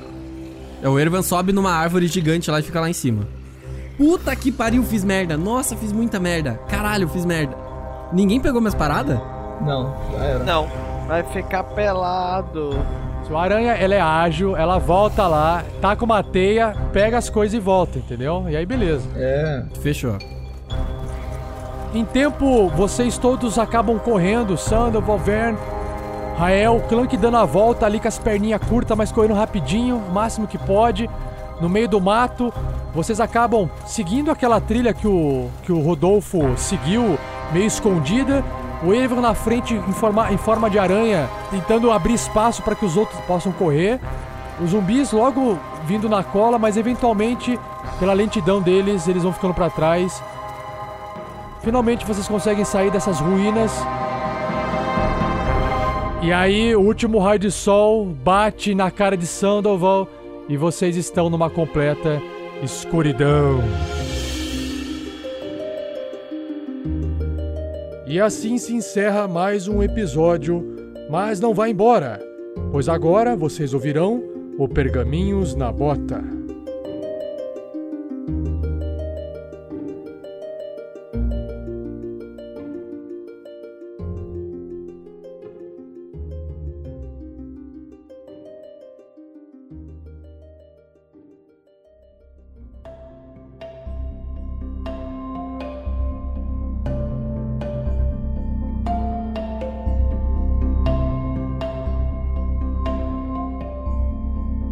Fala pessoal, fala Tarrasqueanos! Compartilhe nosso cast com o pessoal para que mais pessoas conheçam o nosso trabalho. E nesse Pergaminhos na Bota de hoje, estou aqui com um convidado especial, um sortudo para falar a verdade. Quem é ele? Quem é ele? Sou eu! Gabriel! Tudo bem, Tarrasqueanos? Gabriel Ramos, padrinho do RPG Next. Seja bem-vindo, Gabriel. Tá beleza aí, cara? Opa, só tranquilidade. Se tivesse um pouquinho mais frio, tava melhor. tá um calor. Fala pro pessoal que tá te ouvindo o seu nome completo, sua idade, de onde que você é, o que que você faz da vida e depois eu continuo fazendo outras perguntas. Meu nome é Gabriel Ramos da Cruz, tenho 22 anos, sou de Campinas, atualmente sou um estudante profissional. Ó, estudante do quê? Eu faço automação e controle. Ó, que massa. Fazendo faculdade, tô no oitavo semestre. Maravilha. E Gabriel, qual que é o sistema preferido de RPG seu, se é que tem um sistema preferido? Eu tenho dois sistemas que eu gosto muito. O primeiro é o Tormenta. Nacional. E um que- sistema que eu comecei a gostar muito agora é o Reinos de Ferro. Oh. Que eu tô mestrando uma mesa de Reinos de Ferro. Esse Tormenta é, é um brasi é nacional, né? Desde a época lá Uhum. da Dragão Brasil, quando ela existia em formato de revista. E o Reinos de Ferro tem até um. Por acaso tem um videogame ou eu que tô Ele tem um. equivocado? Ele... Não, o Reino de Ferro ele veio de um jogo de guerra. Que é com miniaturas, que você faz seus exércitos e dois exércitos de degladiam em miniatura. Ah, tá. É tipo um, um War, só que com Saquei. miniatura. É bem Um legal. jogo de guerra de estratégia. Isso. E a galera decidiu fazer um RPG dele que, cara, ficou sensacional. Ele é só um pouquinho complexo, porque ele exige muita miniatura pra jogar. Só que você consegue fazer umas boas adaptações pra jogar, tipo, no papel mesmo. Show, show, show. E dentro desses sistemas RPG, você tem algum personagem preferido? Uma classe, raça, algo assim? Preferido? No Tormenta, tipo, da, das classes expandidas. Eu jogo muito de anão.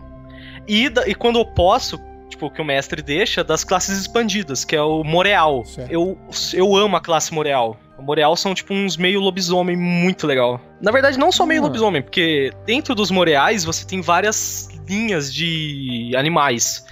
Você pode ser um meio, uma meio hiena, um meio tigre, tipo, vários tipos. Que legal. Porque tipo, os Moreais têm uma, tem uma história mágica muito grande e legal. Show, show de bola. E fala pra galera por que, que você tá aqui no Pergaminhos na Bota e como é que você conheceu o RPG Next. Eu tô aqui porque eu ganhei o sorteio e tive a sorte. O. é a lógica. E o. Eu conheci o. Eu conheci o podcast pelo Bardo, que é, meu, que é um puta amigo meu de muito tempo. Tipo, ele chegou O num dia, Guilherme. ele tava escutando. Isso, que é o Guilherme Pedroso, vulgo Bardo. Tá. Vulgo também seu puto pra mim. Eu chamo ele de puto. Qualquer coisa é puto. É, um dia ele tava escutando o podcast, tipo, e ele sempre vinha falando que ele tava vendo um podcast de RPG, que ele tava vendo muito podcast, ele tava meio. Tipo, ele via alguns outros podcasts também, o 99 Vidas e o Jovem Nerd, só que no Jovem Nerd ele tava meio perdendo a vontade de assistir. 99 Vidas sempre no alto pra ele. Aham. E ele falou que ele escutou de um de RPG. Só que aí um dia eu vi lá na foto do perfil dele, eu vi um escudinho com um. Eu falei, que escudo é esse? Eu comecei a perguntar pra ele, não, que escudo que é esse? Nunca tirei te dizer. Ah. Você vai morrer sem saber. Ele falou assim pra mim, falei, você é um puto meu, cara. Aí a gente, depois de um tempo, ele falou pra mim, não, é um negócio de padrinho que eu faço de um RPG. Tipo, eu comecei a Aí ele me passou pra escutar. Eu- faço uma coisa assim com os podcasts. Eu escuto, tipo, de 10 em 10 episódios. Eu tiro um dia, escuto 10 episódios. E vou fazendo assim. No dia que eu vi o podcast do RPG Next, o Tarrasque na Bota, eu escutei 20. Nossa! Eu falei, cara, eu preciso escutar o próximo. O que acontece com o Clank? O que acontece com o personagem? Meu Deus, ele tá em coma. Meu Deus, que sonho louco. E assim foi. Aí eu comecei a gostar muito. Aí ele falou, cara, se você gostou, ajuda no padrinho. E tipo, e foi assim. Eu entrei no padrinho, Que massa. aí ele foi lá, ele foi lá e ganhou a camiseta. E começou, tipo, nhe, nhe, nhe, eu ganhei, você se fodeu. Ele ficou assim pra mim, eu acho que uma semana toda. Ah. Falei, vai ter volta, seu puto. Você não vai fugir, não. Aí, tipo, começou essa história de amor com o Tarrasque na bota. Puta, cara, e aí você teve a sorte que ele teve. Isso é, é muito incrível, porque você tem a mesma chance dele e, e vocês foram sorteados, né? Cara, é muita coincidência isso. Quem estiver ouvindo aí tá achando que é mutreta, não é mutreta, pessoal. Uso um programa, Random Picker, que sorteia, não tem como enganar ali. E foi sor- sorte do Gabriel de- mesmo, cara. Muito bom, muito Eu tô, bom. eu tô falando, o destino conspira pro meu lado. é tudo pra poder combater de frente com frente com ele. Massa, massa. Vocês estão vocês estão no mesmo nível agora, então. Não, ele ainda tá uns nivelzinho acima, mas logo mais eu chego no nível dele. Massa, massa. Então, Gabriel, o que que a gente vai fazer hoje nesse Pergaminhos na Bota? Eu vou citar alguns itens que a gente vai discutir e a gente já começa na sequência. Então, primeiro tópico rápido, eu vou falar sobre uma mudança pequena que foi feita no Padrim, mais uma. A gente vai poder sortear aqui hoje o vencedor do Tesouro do Dragão, aquela promoção que a gente fez no Facebook, que a gente vai doar um livro e vai entregar isso na casa da pessoa via correio. E depois nós vamos escutar o RPG Next News. Vamos para a leitura de e-mails e comentários. Também nós vamos fazer os sorteios das recompensas dos padrinhos do mês de março. Esse mês a gente não sorteia o kit, porque a gente fez o Guerreiros do Bem e mês que vem a gente volta a sortear o kit. Aí a gente vai para a parte de dicas e sugestões lá no final com você de novo e a gente encerra o Pergaminhos na Bota, beleza? Opa! Então, se segure aí e vamos lá! Então, Gabriel, é, foi feita uma mudança, na verdade, que depois vocês vão entender de onde veio essa dica de mudança. Na verdade, uma das ouvintes do Tarrasque na Bota, do RPG Next, fez umas perguntas para mim via e-mail e aí ela me deu essa ideia, que é a Lucy, já, já já a gente vai ler o recado dela. E a alteração que foi feita no, no Padrim foi que quando sorteado do kit Bauru Tarrasque, assim como você foi sorteado agora, né? é, ele vai poder escolher ou receber o kit, que é o kit normal, né? Ou ele vai poder, a partir da- do próximo sorteio, optar por qualquer recompensa que ele não tem acesso por causa do valor de doação. Então, às vezes, as pessoas falam assim: puxa vida, eu não, eu não queria o kit, eu queria participar de uma vez, um dia, controlando o NPC lá com a equipe num episódio. Essa é uma recompensa que, por exemplo, o Vinícius, né? Padrinho nosso do RPG Next também, ele colabora com 50 reais por mês e ele tem acesso a essa recompensa.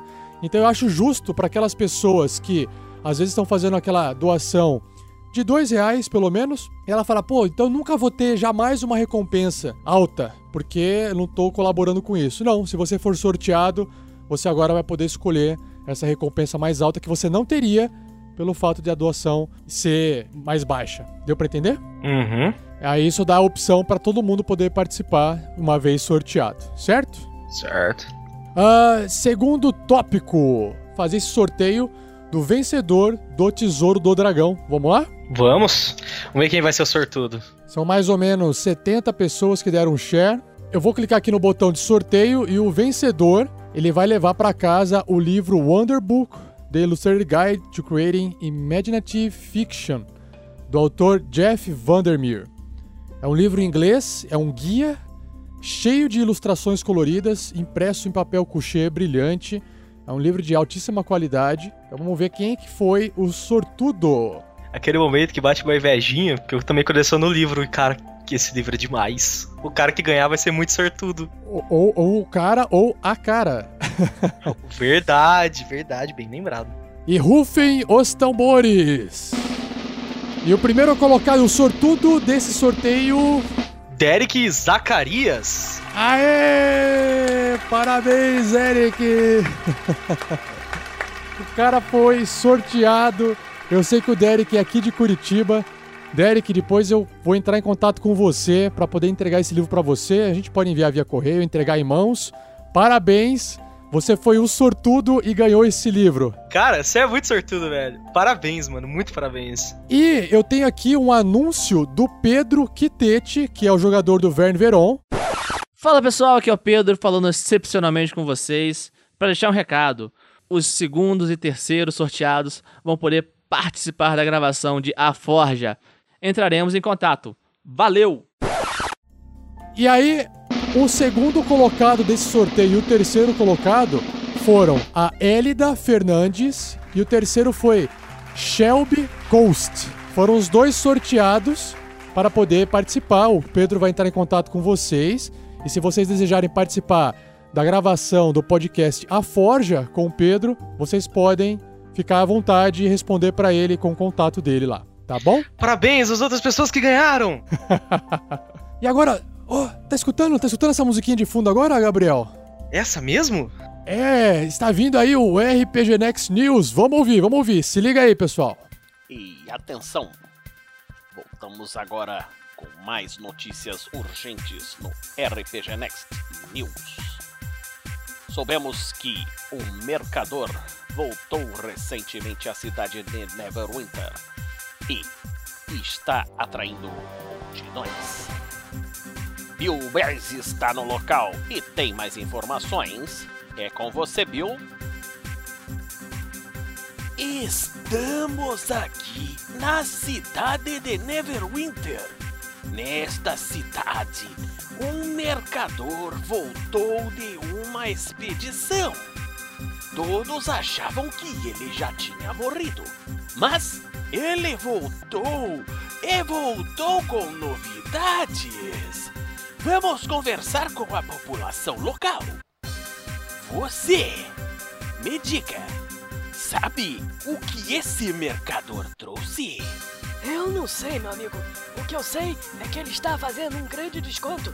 10%! Consegue imaginar? Seu desconto incrível, nunca se viu algo assim.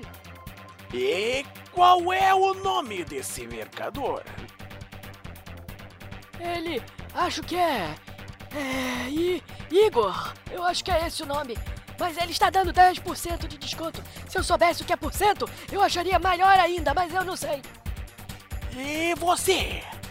Você me diga, como está sendo essa promoção? Ô, meu amigo, é, eu ganhei aqui um machado de madeira. Eu não sei por que que eu vou usar esse machado de madeira. Que, como é que eu vou fazer pra cortar uma árvore? Se ele é de madeira, eu não, não tenho, não sei esse negócio não. Mas, mas ele, ele vem barato, ele falou que tá mais barato. Como podem ver, o mercador está com ideias inusitadas. Vamos ver se conseguimos descobrir mais informações. De volta ao estúdio. E descobrimos que um dragão verde foi visto sobrevoando a cidade de Fandom. Enquanto voava para longe, ele falava coisas desconexas, coisas estranhas. Estamos tentando conseguir entrevistas, mas as pessoas têm muito medo de dragões. Em uma próxima edição saberemos quem vai receber o tesouro do dragão. Fiquem ligados.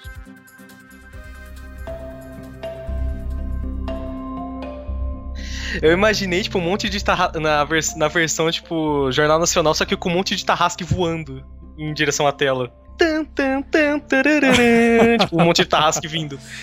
É. na TV, assim, né? No, Isso. no- na, na TV, não, no. Na bola de cristal. Nossa, é verdade. Ai, ai. Vamos lá então, continuando com o primeiro a enviar um comentário no episódio 25, Zumbicídio. Nós aqui também lemos os comentários antigos, tá?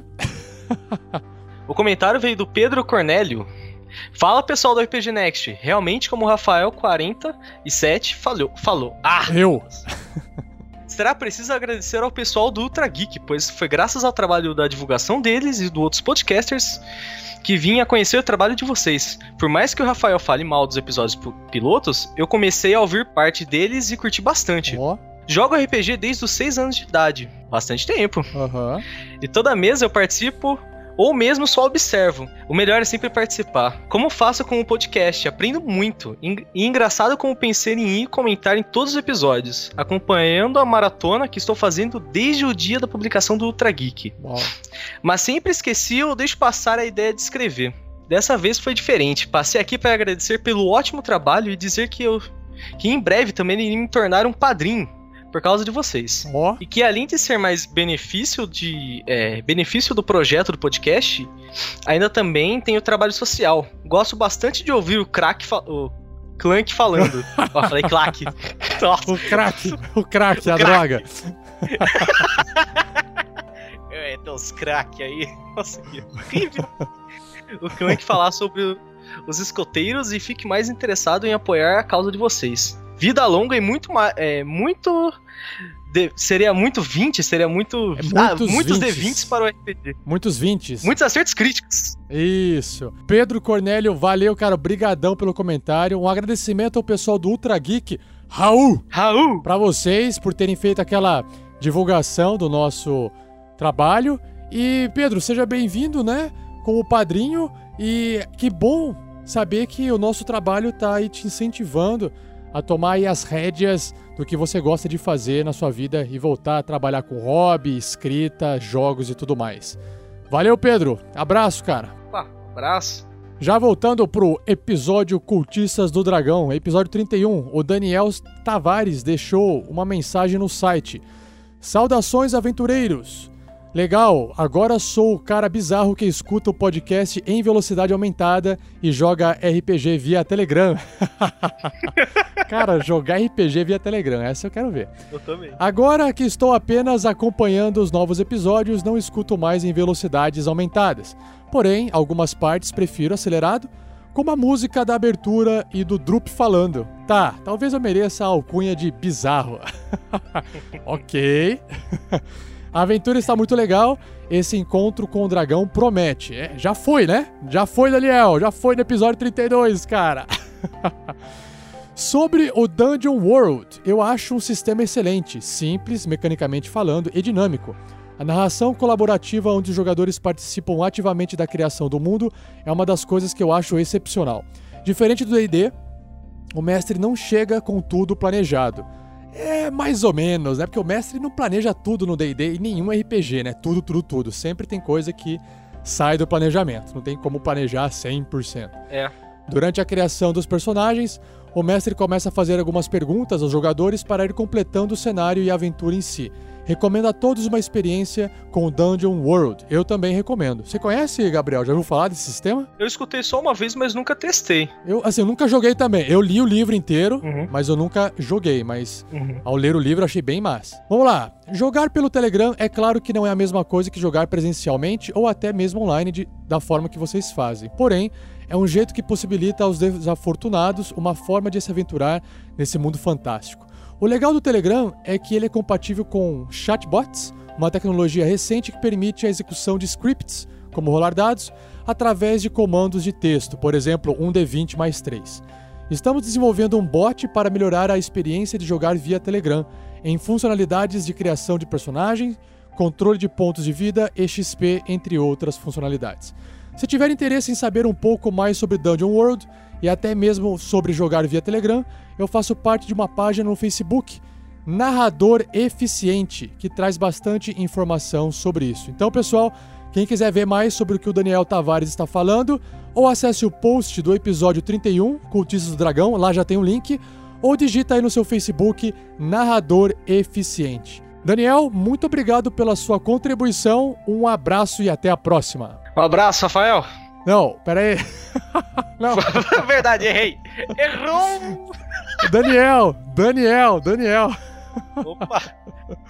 Momento, momento eu tava aqui olhando pra parede, brisando, cara. Um RPG. abraço, Daniel. Um abraço, Daniel! Aê. Nossa, meu Deus, que vexame! eu tava brisando aqui. Indo pro episódio 32, o último episódio publicado, depois desse, do 33, claro, né? É Dane-se. Opa. Isso foi épico. A Batalha do Dragão. A batalha toda foi muito cinematográfica. O Sender brilhou demais. Mas na hora que ro- rolou a Fireball, trancou ali de uma forma que não passava nem laser de man... Laser com manteiga? Eu, tipo, Laser com manteiga foi foda. é, foi foda, tipo. Risadas. É. Parabéns a todos. Superaram todas as minhas expectativas com esse combate. Valeu, Danice. Obrigado aí pela laser com manteiga. Essa é nova, eu não, não, não conhecia essa não. Valeu, cara. Abraço. Valeu, Dan. Cara, laser com manteiga.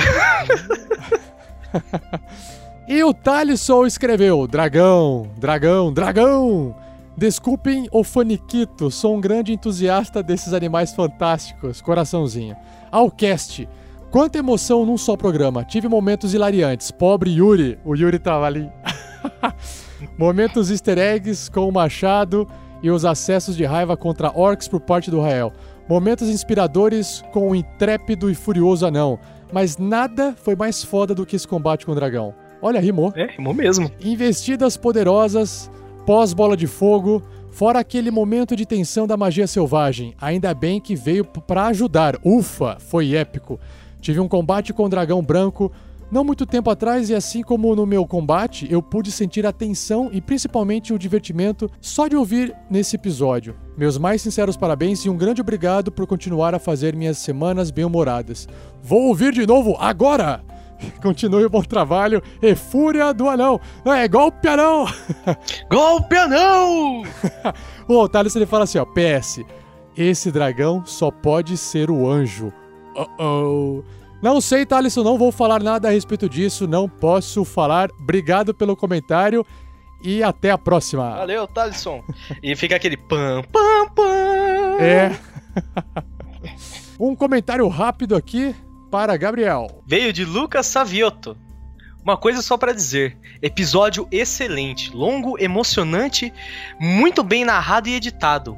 Obrigado. Obrigado, Lucas. Se eu te falar que eu ainda não escutei ele, cara, eu tô no 30.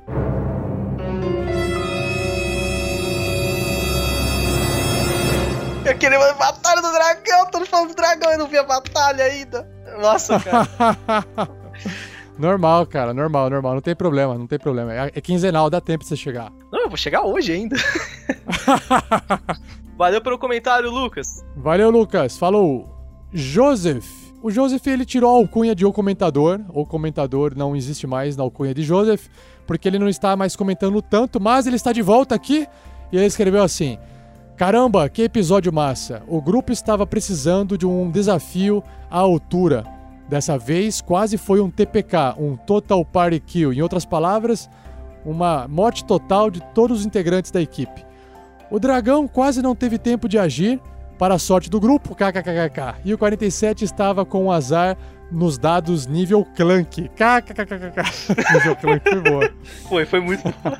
Clank sempre tem destaque, seja com as piadas e tirações ou com frases de autoajuda. KKKK. A galera estava ligada em sincronia para esse combate. Parabéns para todos. Dúvida? Qual o sentido desse news durante a leitura de comentários? É o RPG Next News, né? Não entendi qual a função desses news. Joseph, não tem função. A função é pela zoeira, pelo experimento, pela diversão. É, é, esse é o sentido do RPG Next News, cara. Aquela famosa frase. Zoeira never ends. Never ends, cara. É, um minutinho ali, dois minutinhos de notícia, escuta lá, dá umas risadas e, e passa pra frente. Valeu, Joseph. Valeu, Joseph. Abraço, cara. Até a próxima. Aqui o um comentário da Cris. Vaza Dragão. Gelei quando o Sandy tirou um. Haha. Esse EP foi muito bom. Parabéns. PS. Eu mataria alguém pelo livro. Ó. Oh. Ó, quem ganhou, cuidado. Ah, cuidado aí, Derek. Só corre, rapaz. Corre, cara. Corre que a Cris vai correr atrás de você, igual o Jason faz com as suas vítimas. E ela ainda mandou: Eu mataria alguém por um grão de milho. Ó, cara, então ela tá enfatizando. Tá enfatizando, cara. Não, não se aproxime de, de nada que sirva milhos, hein, Derek? Ou que seja afiado. É. Beleza, Cris? Valeu, abração. Valeu, Cris. E a Larissa Valentim, ela fez um comentário também curto lá no YouTube do RPG Next e escreveu assim: O trabalho de vocês é excelente. Me divirto muito e sempre que possível falo do podcast com quem não conhece. Opa, Larissa, valeu, valeu por compartilhar, comentar com o pessoal. A minha sugestão é não tente explicar para ninguém o que é RPG, senão essas pessoas vão, não vão entender. Só fale que é uma história dramatizada de comédia, drama, ação, fantasia, que eu acho que vai ser suficiente, eu espero. Co coloca muita comédia. Cara, os erros críticos é. são fantásticos. É, os, os, acertos críticos e os erros críticos, né? Uhum. Principalmente os erros. Mensagem do Alan Augusto. Sandoval sortudo. Até quando é para dar alegria para o mestre, a sorte bate na porta. KKKKK. Sim, cara, o Sandoval, ele rolou a magia selvagem, saiu. E aí eu falei, agora vai, agora vai que vai virar um caos. Não, a magia ajuda ele. Eu falei, ah, se ferrar. Cara, é a famosa a sorte dos jogadores. Não, é, eles precisaram, cara. Eles precisaram, porque senão é, provavelmente ia rolar um, um TPK, alguma coisa de muito ruim ia acontecer com os aventureiros ali. Ou sei lá, o dragão ia pegar eles, fazer de escravo, vai saber, né? Mas foi bem, foi bem massa. Humanos, cossem minhas costas. Tipo, os humaninhos lá. É. Valeu, Alan! Opa, valeu, Alan! E a Lucy Ferrato, ela mandou um e-mail pro contato rpgnext.com.br via formulário do site. Ela tem 35 anos, ela trabalha como designer, web designer e publicitária de São Paulo. Ela escreve assim: Oi, pessoal, não consegui definir o assunto porque gostaria de falar um pouquinho de tudo. Primeiramente, um elogio, um grande muito obrigada por terem tido essa iniciativa de gravar esses podcasts das aventuras do Tarrasque na Bota. Estão fazendo meus dias muito mais divertidos. Quando se escuta o primeiro episódio teste, a gente fica meio incomodado com os detalhes mas eu tinha certeza de que iria melhorar bastante e eu estava certa. A qualidade do áudio, dos efeitos sonoros e principalmente das atuações e narrações são, estão excelentes. Fiquei surpresa com as vozes diferentes dos NPCs, principalmente com o da mulher. É mesmo um homem que está falando? Eu pensei. Sim, Lucy, é, sou eu que estou usando um modificador de voz, falando como se fosse uma mulher, ou pelo menos tentando. Eu não achei que eu fiquei parecido com uma mulher, mas se você tá falando que deu certo, então quem sou eu para contestar a sua palavra? Continuando. Agora, falando um pouquinho sobre mim, eu jogava RPG antigamente, há mais de 10 anos atrás. Joguei D&D em sua segunda edição. Velho, hein? É... Nossa, é muito velho. Como player mesmo, já joguei partida de mago, de vampiro, mas meu carinho é por D&D. Sempre quis mestrar uma partida, até hoje só consegui mestrar Hero Quest, que eu adorava. Você lembra desse jogo de tabuleiro, Gabriel? Ou não é, da, da é muito antigo para você? Cara, Hero Quest, o nome me é familiar, porque eu tenho um amigo meu que coleciona board games, e ele deve ter esse, que eu já devo ter visto na coleção dele, mas eu nunca cheguei a jogar. Hero Quest é um jogo de tabuleiro que a Estrela trouxe para cá, que era tipo o ABC do RPG. Você tinha muitos elementos de RPG, mas era, na sua essência, um jogo de tabuleiro. É um jogo antigo, muito legal e também foi um dos primeiros jogos assim que, que me trouxe o contato com RPG. Continuando, ela disse assim, né? Ah, eu adorava. É, eu também. e até hoje tem o jogo completo. Eu adicionei criaturas, personagens e habilidades novas, portas especiais, magias novas, armaduras novas. Fiz níveis para os personagens evoluírem, tudo do jeito simples do jogo, claro. E nada disso veio das expansões que haviam sido criadas por outras pessoas. Foram coisas que eu mesma desenvolvi. É, não é à toa que ela é designer, né? Sim. Tentei mestrar uma vez uma aventura bem simples, assistemática, ou seja, sem sistema, que se baseava na ideia de um escape the room. Já, já ouviu falar desses jogos escape the room, Gabriel? Já, já escutei. Você tá dentro de uma sala e aí você tem que resolver alguns quebra-cabeças para tentar escapar da sala, da sala antes que alguma coisa aconteça ou o tempo acabe. E aí ela tentou jogar esse, esse RPG, mestrar esse RPG, onde os personagens deviam solucionar mistérios e problemas em um castelo para conseguirem o prêmio ou salvar suas vidas. Não deu certo porque o grupo era muito novato, acabou virando bagunça e enfim. Eu tinha começado alguns anos atrás a inventar uma história para a aventura medieval e ficou no limbo. Mas ouvindo o podcast de vocês me deu um ânimo tão grande e uma enorme vontade de voltar a jogar. Comecei a escrever o restante da aventura e já tenho quase tudo pronto. Páginas e detalhes e ideias. Olha só, cara, mais uma pessoa aqui voltando a escrever por causa dos podcasts. Que massa isso. Uhum. Eu procuro sempre criar as coisas de maneira diferente, utilizando personagens, situações e monstros que não se costumam usar, mas de maneira justa ao invés dos personagens. Imagino que vocês não tenham interesse em fazer um teste e eu acho que iria morrer de vergonha também. e me pergunto se já se depararam com algum DM fêmea. Risos, risos, DM fêmea. um mestre mulher, né? Uma mestra de jogo. Eu, particularmente, nunca vi uma mulher mestrar aventuras. É coisa rara por aí. Será que me sairia bem? Pelo menos quem jogou Hero Quest comigo gostou. Eu até usava efeitos sonoros de monstros, portas, magias, etc. Bom, gostaria de fazer um teste com um grupo de jogadores. Vamos ver. Eu estou começando a madrinhar seu projeto também. Vocês me fazem tão feliz que eu quero retribuir como posso. Aê! Oi! Mais uma madrinha! Não vai ser só a Cris que vai estar sozinha agora lá, no meio dos cueca. e agora vai uma sugestão. Talvez vocês achem interessante ou uma ideia ruim.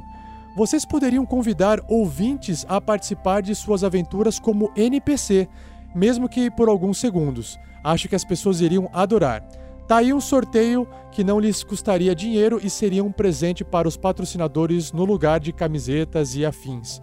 É isso aí, desculpem a mensagem longa, grande abraço. Caramba, Lucy, é longa a mensagem, mas ela é fantástica. Olha a história que você contou Sim. aqui pra gente. Quanta informação, é muito massa um e-mail assim, cheio de informação. Não se acanhe de escrever e-mails longos. Ela contou a história do como ela ganhou o primeiro livro de RPG dela, que foi o dos Dragons do, segunda edição. Lembrou de como eu ganhei o meu, que é muito engraçado também. Eu ganhei o meu primeiro livro de RPG. Foi um Dungeons Dragon 3.5 que eu troquei com um amigo meu por uma cadeira de computador. Nossa! é, tipo, ele, ele tinha o livro que ele comprou, mas ele nunca tinha mestrado e jogado. E tava lá na casa dele jogado, o livro tava detonado. Nossa. Eu, fui- eu tava com uma cadeira velha em casa de computador que eu já queria trocar há muito tempo. E a dele, o dia que a gente tava lá, quebrou. Eu olhei o livro e falei, tipo, eu nunca tinha jogado RPG. Eu sempre achei o livro, a capa fantástica. Aham. Do 3.5 é uma capa azul com uma bola de cristal no meio. É tipo, eu achava demais. Eu achava que era um puta livro de história demais. Livro do mestre. Isso, o livro do O mestre. Livro do mestre, que é azul. Isso. Cara, é, livro de RPG, ele parece um artefato, né? Igual aquele que o Indiana Jones pega, assim, nas suas incursões, nas, nas dungeons das histórias. Então. Exato. É, é, tipo, é, a gente tem um carinho muito grande pelo livro, porque é um livro que você volta, lê ele, ele não é uma história que você começa e termina. Uhum. Ele é um manual, né? Então você fica ali sempre perto dele, né? É um artefato. Ele tá sempre com você, tipo. Sempre com você. E, Lucy, é, olha, eu já vi mestras jogando RPG, né? Mestrando partidas de RPG. É, claro, é, é mais incomum do que rapazes mestrando, mas eu já vi sim aqui em Curitiba. Nunca participei de uma mesa como jogador com uma mestre, mulher. E também eu jogo muito pouco como jogador, eu sempre estou mestrando, né? Então não sei realmente te dizer a experiência, mas é, já joguei com mulheres, só não joguei com mulheres mestrando pra mim. E você, Gabriel, tem alguma experiência em relação a isso? De jogar. Tipo, eu já vi mulheres mestrando, mas eu também nunca joguei. Que uma época eu. Nunca fui jogou, né? Nunca joguei, mas eu, eu já vi. É, assim, um recado pras mulheres, né? Tipo, joguem RPG, não é coisa de, de menino, de rapazes. Criem aí a mesa de vocês. Inclusive tem um, um site que chama RPG das Minas, onde são só um grupo de meninas que joga e faz streaming no YouTube jogando partidas de RPG. É bem interessante, bem legal.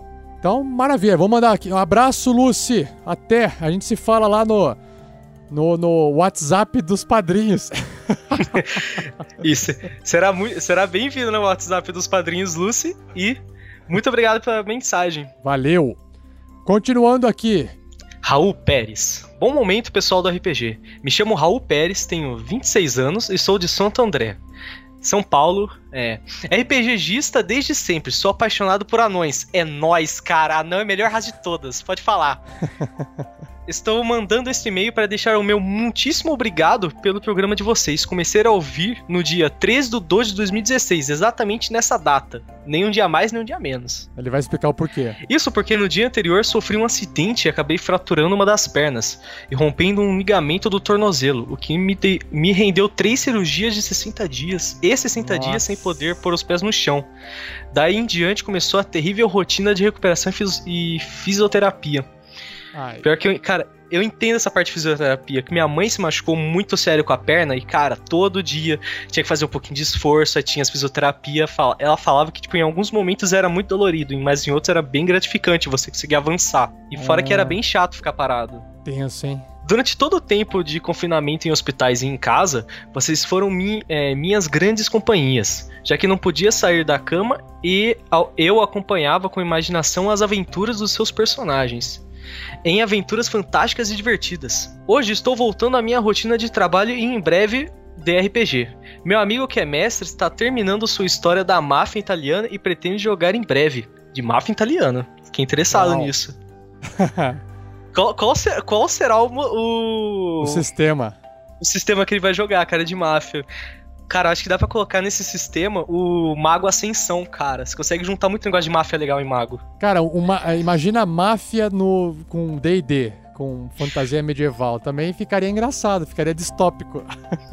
Nossa, eu tô imaginando chegar, um- chegar tipo, um grupo de orcs na taverna, tá ligado? Tudo com, uma- com umas roupas mais finas de armadura. Aham. É, cadê, o, cadê o fulano? Ele tá devendo pra gente.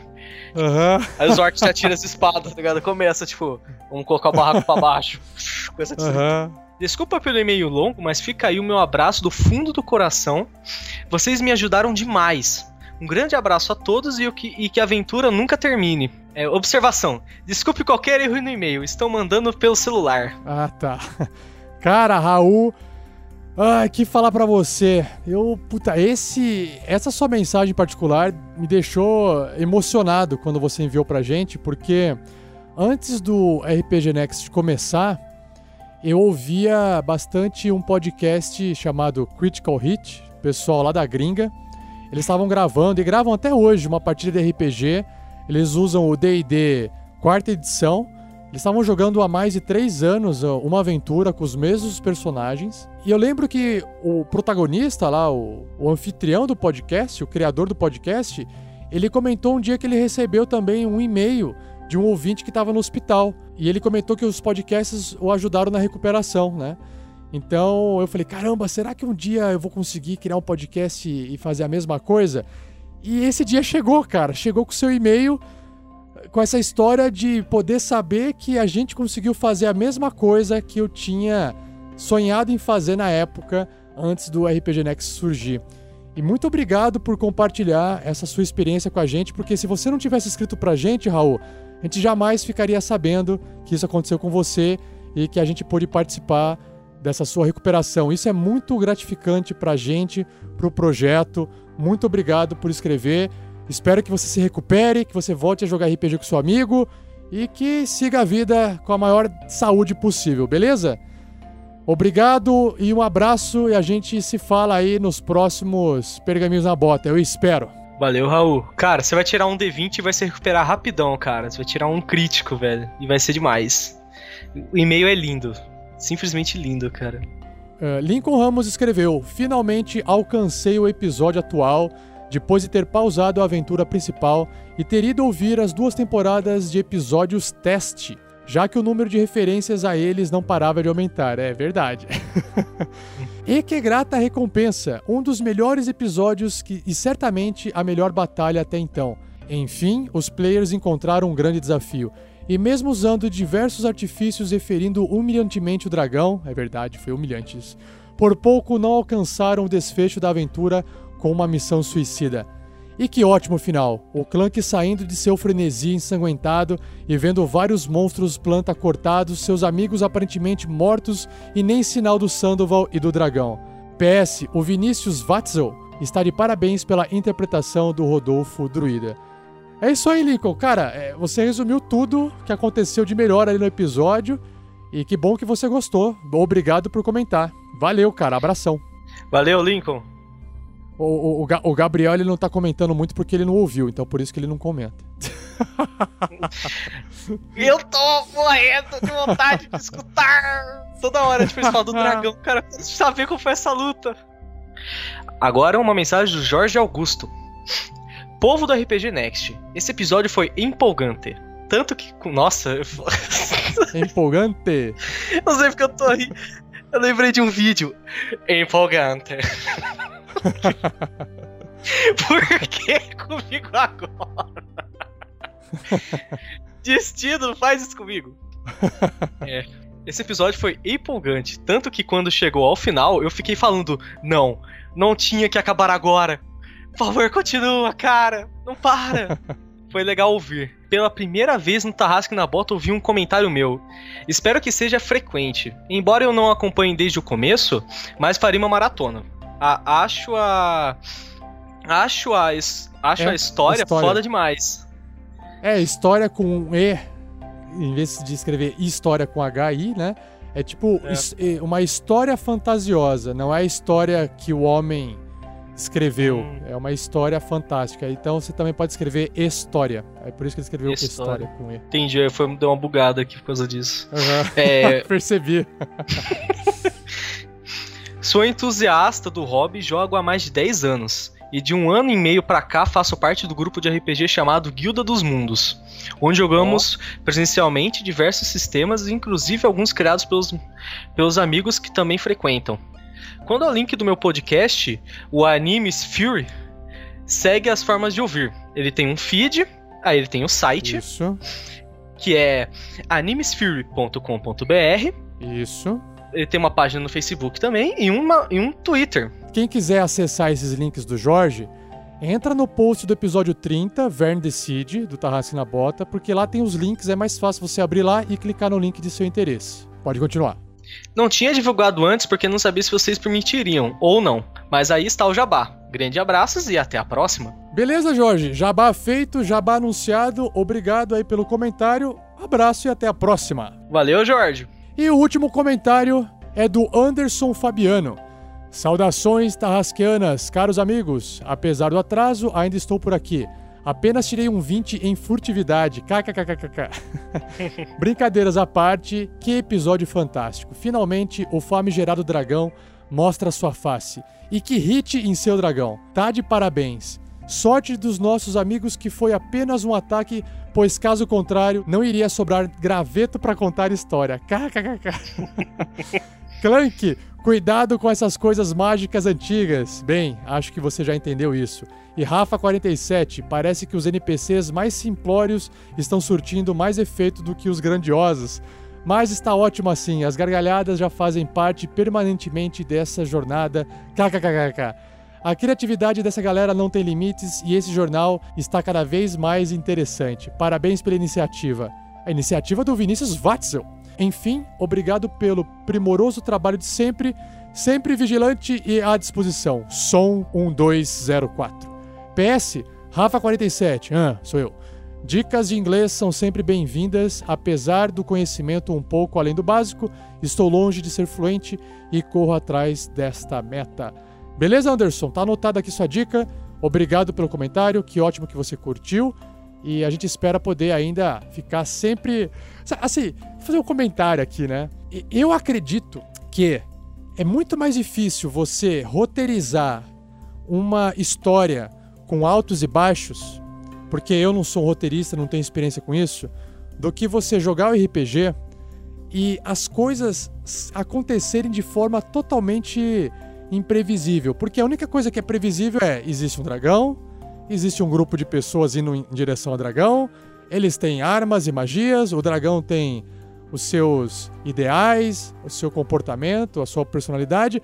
Mas, cara, os dados geram os resultados aleatórios e tudo é interpretado com base nisso. Então a coisa fica caótica e você não consegue prever o que vai acontecer. E mesmo assim, sem existir um roteiro, as coisas ficam boas, engraçadas e fantásticas. É isso que eu acho incrível no RPG. É por isso que eu jogo. cara, RPG, como eu sempre falo, RPG é amor e vida, cara. Tudo no RPG sempre encaixa de uma certa forma. E, cara, a aleatoriedade dos jogadores é algo fantástico. Você vai lá, você monta tudo, tipo, bonitinho. Aí o jogador fala: Não, a gente vai pro lado totalmente oposto. Aí, cara, aí você começa a narrar de novo, aí você começa a criar mais história e, cara, sempre muitas vertentes. Por isso que jogador, aleatoriedade de jogador é que faz o RPG ser muito engraçado, cara, e fluir, e fluir também, cara. Fica muito legal. Acho muito legal também. Mas o papo tá bom, vamos continuar. A gente finalizou aqui a leitura dos comentários e dos e-mails enviados. Agora a gente precisa fazer o quê? O sorteio das recompensas dos padrinhos do mês de março. Quais são as recompensas? Nós temos duas. A primeira que eu vou sortear aqui é a magia Voz do Trovão, que é essa recompensa do padrinho que for sorteado participar do próximo Pergaminhos na Bota aqui comigo. E você vai poder estar no próximo podcast, sendo ouvido por todos. E a outra recompensa é a magia conjurar criatura, que é quando um padrinho, o nome dele é emprestado para um NPC dentro da aventura. O mesmo que aconteceu com o, o Yuri Travalin, com o Kleberson Buzinaro e muitos outros padrinhos durante a história do Tarrasque na Bota. Certinho? Será que em algum momento vai ter algum personagem com meu nome também? É, na verdade, na, olha só, na verdade é o seguinte, ó, para você ter um personagem com o seu nome, ele é uma recompensa de é, 20 reais ou mais. Se você doa menos, né? uhum. né? Eu dou 10. Uma vez eu comentei isso com o pessoal que eu falei assim, ó. Por que a gente tem que criar limites? Porque senão a gente não consegue entregar recompensa para todo mundo, você concorda? Hum. Concordo. Então a, a, gente cria algumas coisas. Fala assim: olha, pessoal, o pessoal que, que paga mais tem umas recompensas mais elaboradas para poder justificar a doação mais generosa. Então a gente tem que criar isso. Eu entendo que, pô, todo mundo gostaria de participar? Todo mundo gostaria de participar. Mas infelizmente a gente não pode entregar essa recompensa para todo mundo. Imagina, hoje a gente está com 52 padrinhos. A gente teria que ter pelo menos 100 episódios para estar tá todo mundo lá dentro para estar tá todos os padrinhos. Ou seja, 100 episódios são mais de dois anos de gravação, cara. Então é difícil, né? não, não dá. Mas, mas, mas, Gabriel, já que você comentou, nada impede, tá? Claro que é um sorteio. Mas nada impede falar assim: ah, eu aumentei um mês para participar do sorteio e aí eu não posso continuar naquele valor e eu vou voltar para o valor anterior. Inclusive para quem doa, sei lá, 30, 50, igual o Vinícius, fala, pô, esse mês eu não vou conseguir doar 50. Não tem problema, você pode doar dois reais. É, e aí depois você volta para os 50, a hora que a condição financeira melhorar, ou enfim, né?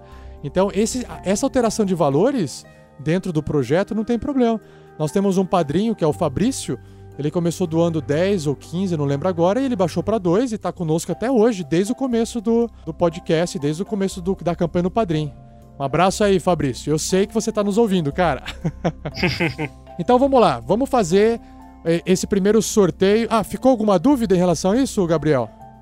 Nenhuma dúvida. Não, beleza. Então vamos lá. Vamos aqui então sortear o Voz do Trovão que a recompensa válida apenas para padrinhos de, 15, de nível 15 ou maior. E o sorteado vai poder participar do próximo Pergaminhos na Bota comigo. Vamos lá? Rufem os tambores. Rufem os tambores. E o vencedor do, Ma do Magia Voz do Trovão é Gabriel Pinheiros Vieta. Aê, Vieitas! Aê, parabéns, Gabriel! É o seu xará, Gabriel! Porra, aí sim! Só porque você falou, cara, é um xará seu. Gabriel, você. A gente vai entrar em contato é, com você por e-mail, pedindo contato seu. Caso o Gabriel não possa, não queira, ele pode ceder esse prêmio para qualquer outro padrinho e a gente já sorteou aqui o segundo, o terceiro, o quarto e o quinto, porque caso o Gabriel não queira, ele pode passar para o Rafael Lopes Bragança de Azevedo, que foi o segundo colocado, ou passar para o terceiro, que foi o Vinícius dos Santos Watzel Costa Lima, que já participou várias vezes. E ele pode passar para o quarto, que é o Ricardo Suti, ou passar para o quinto colocado, que é o Lucas Vinícius Massolini Correia. Então é só aguardar esse contato nosso, beleza, Gabriel? Parabéns, cara. Mais um Gabriel sortudo aí, hein? Esse nome tem poder. Tem poder. Tô falando, Gabriel vai, Gabriel vão conquistar o mundo ainda. E aí, agora vamos pro último sorteio do mês, que é, vamos ver quem é que vai ter o seu nome emprestado para um NPC que poderá estar em apuros, poderá estar fazendo alguma cagada na história, poderá estar ajudando ou não os personagens da aventura. E rufem os tambores. E o vencedor da magia conjurar criatura é o João Antônio de Oliveira Soares. Aê! Parabéns, João! O seu nome será doado então para o NPC. Ele vai aparecer em episódios futuros. Aguarde, tá? Ele demora um tempo para o seu nome aparecer porque a gente grava com, com meses, às vezes semanas. Porque a gente grava com semanas, às vezes até meses de antecedência. Então, quando a gente for gravar o seu, o seu NPC com o seu nome, ele vai aparecer só no episódio bem lá na frente. Então, tenha paciência que uma hora ele vai aparecer. Maravilha? Maravilha. E agora, para a gente poder fechar esse pergaminhos na bota, uh, Gabriel, é o seu momento de poder dar alguma dica ou sugestão para todos que estão te ouvindo. Pode ser de RPG, pode ser de filme, livro, o que você achar que agora para você vale a pena ser compartilhado. Alguma coisa que você tá fazendo. Tudo, é tudo, tá valendo tudo, vale tudo aqui agora. Tá, tá valendo tudo? Testei 30 vale segundos, tudo. vale tudo, brilha. é, eu vou dar três dicas. A primeira dica vai ser sobre um RPG, a segunda sobre um livro e a terceira dica, se me permite, posso fazer um jabazinho sobre minha página? Claro, claro. Deixa o jabá por último então a Jambo tá trazendo muita coisa interessante do Tormenta. Tipo, quanto mais galera comprar, conteúdo de Tormenta, mais coisa a gente tem. Cara, é um, é um RPG que, cara, para mim tem tudo. Ele é bem simples. para quem tá iniciando, as mecânicas dele são simples, são rolagens simples. E, cara, eu acho que é um RPG que tem tudo para crescer. Tipo, crescer mais ainda do que ele já tá. Pra quem tá começando, até falo, cara, começa por Tormenta. É muito legal. E fora que o universo é fácil de entender. É, eu tô. Eu assino a revista Dragão Brasil pelo Apoia-se. E eles voltaram a publicar, agora em modelo digital, por causa desse financiamento colaborativo recorrente. Então eu pago lá, eu faço a doação de 11 reais por mês, tem a de 7 que recebe a revista, tem a de 11 que o nome vai no final e recebe uns extras, e tem outros valores. Eu faço a de 11, recebo a revista todo mês, e tem muito material voltado para Tormenta. Então Isso que o Gabriel tá falando é verdade. Assim, eu nunca joguei, tá? Mas como eu vejo o material que é criado pra Tormenta através da, da Dragão Brasil, da revista, se você quiser conhecer, vai atrás de uma revista da, da Dragão Brasil, porque os criadores do Tormenta são as mesmas pessoas. E é um material nacional, muito fácil de ser encontrado. Fora também, se você não, tipo, não quiser com- começar pelo RPG, o Tormenta tem um universo de. De, é, de quadrinhos chamado Holy Avengers, que é demais. Ah, sim. A Jam- É isso aí. a Jambo tem. Eu tenho as edições de banca e as edições de capa dura. As edições de, de banca já é mais difícil de encontrar, você encontra em sebo. São, se eu não me engano, 47 edições em, uma- em revista. Aí vocês têm as capa dura, que também, cara, são demais. E, cara, a minha segunda dica é de um livro que eu falo, cara, todo mundo tem que ler esse livro. Ele chama, ele chama Jogador Número 1. Cara, se você gosta de ficção científica, jogos e aventura, esse é o livro que vai fazer você ler, tipo, ele 5, 6 vezes. Se eu, se eu bobear, eu já li ele 8 vezes. Tipo, o meu livro já tá até, tipo, com as páginas amarelas, de tanto folhear. Ele é um livro que conta a história. Tipo, pensa num mundo, tipo, no futuro. Não tão assim no futuro, mas que o mundo tá cagado. A gente tá passando por uma crise energética e eles criaram uma rede, um ciberespaço que a galera pode se conectar lá dentro Uhum. e viver suas vidas lá dentro. Mesmo, tipo, o mundo tá cagado fora e lá dentro é tudo lindo e bonito e cheiroso. Chamado Oasis. Que foi criado por um cara que, na minha imagem, tipo, o cara é o Bill Gates, só que com outro nome. Porque o cara, eles explicam o cara sendo Bill Gates. E, e o, quando esse cara morre, ele esconde um easter egg dentro desse mundo que ele criou. Ó, pera aí, E cê- vai rolar spoiler? Não, não pode dar, dar spoiler aí pra galera, hein? Não é muito spoiler isso? Tá na sinopse atrás do livro. Ah, ok, ok, ok, ok. Tipo, ele esconde um easter egg dentro desse mundo. Que quem encontrar ele vai herdar a grande fortuna dele. E, cara, e começa uma grande caçada que metade da humanidade tá caçando esse easter egg. E, tipo, e num dia fatídico, o protagonista encontra o pri- a primeira pista do easter egg, cara, e o livro começa. É aquele momento que você vai seguindo ele vai desvendando mistérios da. Tipo, ba- mistérios baseados na década de 80, tipo, citações de músicas famosas, jogos, tipo, cara. É tipo, pra quem curte essa cultura geek nerd, é o livro, porque ele faz citações de todos os tipos. Desde, tipo, de World of Warcraft até de música, tipo, de Aerosmith.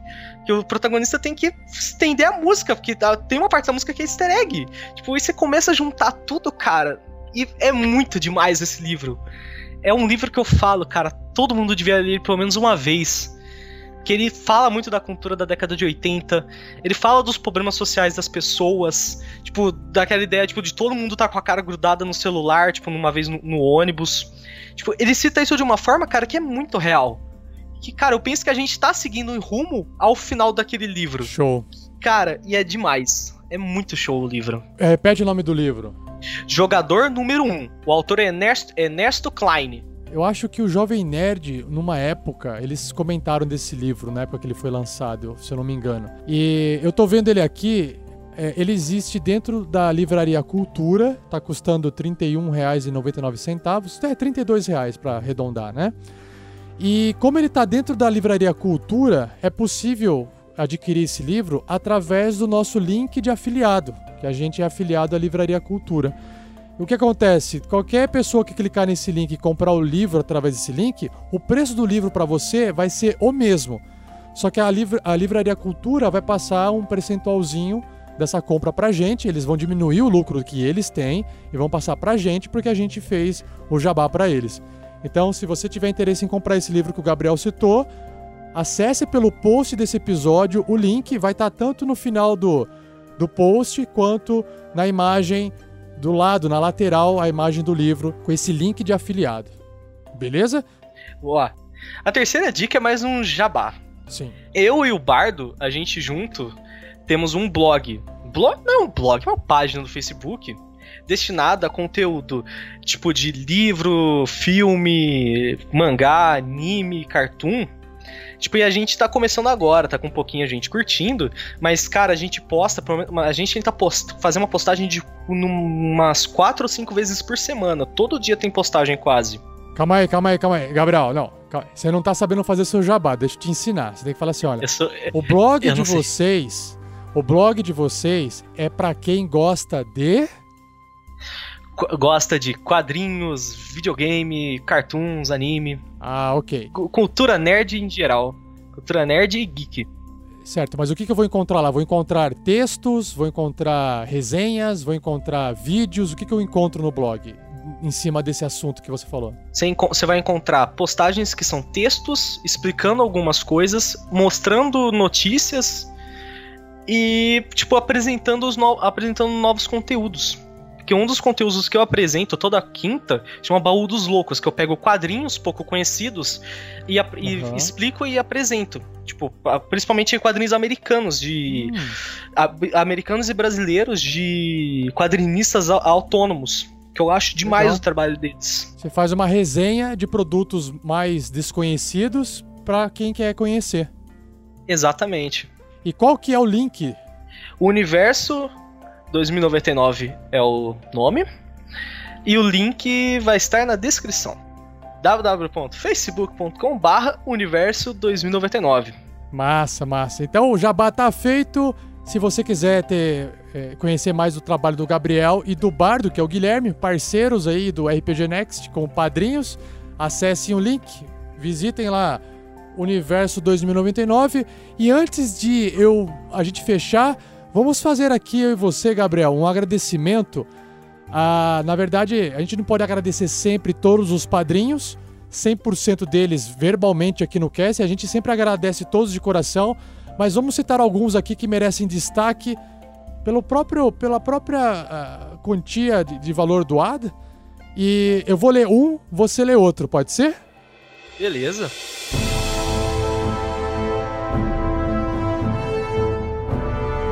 Então, queria aqui agradecer mais uma vez pela colaboração do mês de fevereiro ao Lucas Vinícius Massolini Correia, Ao Rafael Lopes Bragança de Azevedo, Rafael Lamour, Lucas Soares Caldas, Joseph Oliveira, Fábio Rodrigues dos Santos, Yuri Travalim, João Antônio de Oliveira Soares, Thalisson C. Torres, Kreberson Buzinaro, Vinícius dos Santos Watzel Costa Lima, Marcone Ellis Brand Chamone, Felipe de Oliveira Daniel Tavares, e aos novos padrinhos, o Lincoln Correia Pinheiro Ramos, Flávio Romero Acácio Barbosa, Guilherme Carvalho, Fábio Rocha Lima, Gabriel Pinheiro Vieitas, Pedro da Silva Bastos, Vitor Hugo Moura de Souza Marcos Paulo, e o Matheus Ulisses Xenofonte. Muito obrigado a todos os outros também que não foram citados aqui. Nós sabemos que vocês existem. Nós estamos sempre acompanhando vocês ali, sempre conosco. Muito obrigado. Gabriel, você também não tá, o seu nome não tá nessa lista, mas você- como você sabe, você está aqui comigo hoje. Então, muito obrigado por tudo que você vem fazendo por nós nesses meses de apadrinhamento, o vídeo que vai sair de você fazendo o unboxing do kit baldo Tarrasque, mostrando o que você ganhou, enfim. E é isso. Até a próxima e até o próximo sorteio, né, Gabriel? Que você pode ser sorteado de novo, beleza? Vamos ver se acontece. obrigado, cara. Muito obrigado por poder estar aqui também. Valeu, Gabriel. Até mais. E falou, pessoal. Até o próximo episódio. Falou, pessoal! Ah, fiquem agora aí com os erros de gravação. Que são muitos. Porque eu travo minha língua sem parar. Não, não. er- Erros de gravação do, do episódio do- dos jogadores. Ah, cara, dá pra fazer um erro de gravação desse aqui também, se bobear. também dá, também dá. Tipo, é, quando você fala isso, eu não consigo. É empolgante.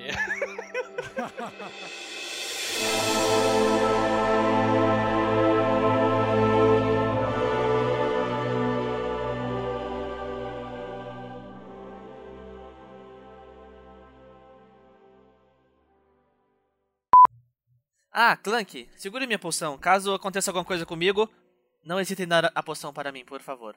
Ah, claro. claro, claro. Eu imaginei o, o velho tomando a porra de um dardo na cabeça e o Clank jogando a poção assim. Na Toma. cara, assim. É. Não, cara, eu imagino o Vern atravessando uma piscina de fogo e o Clank jogando poção enquanto ele perde vida e recupera ao mesmo tempo. Uma estratégia clássica. Imagina, o cara vai lutar com o dragão, ele pega um tambor de 20 litros de poção e fica tomando, enquanto o dragão dá baforada nele, ele vai tomando a poção. Funciona em todo Diablo. Funciona no Skyrim, cara. tá. Se o sol se pôr e ele não estiver, ele pode estar em perigo. É, exatamente. Certo. Ele deixou uma sopinha pronta?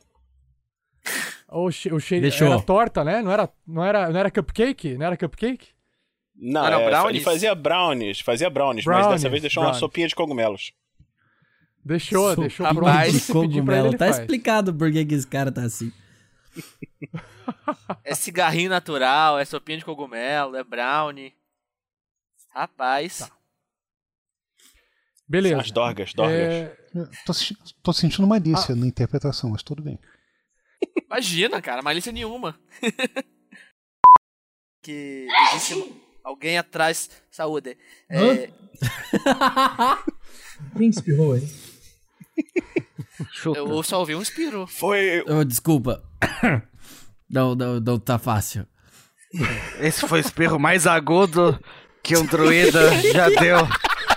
Mas é elfo. É o espirro élfico. É o espirro élfico. Ele é Porra, Beth, tá Saúde. Porra, Beth.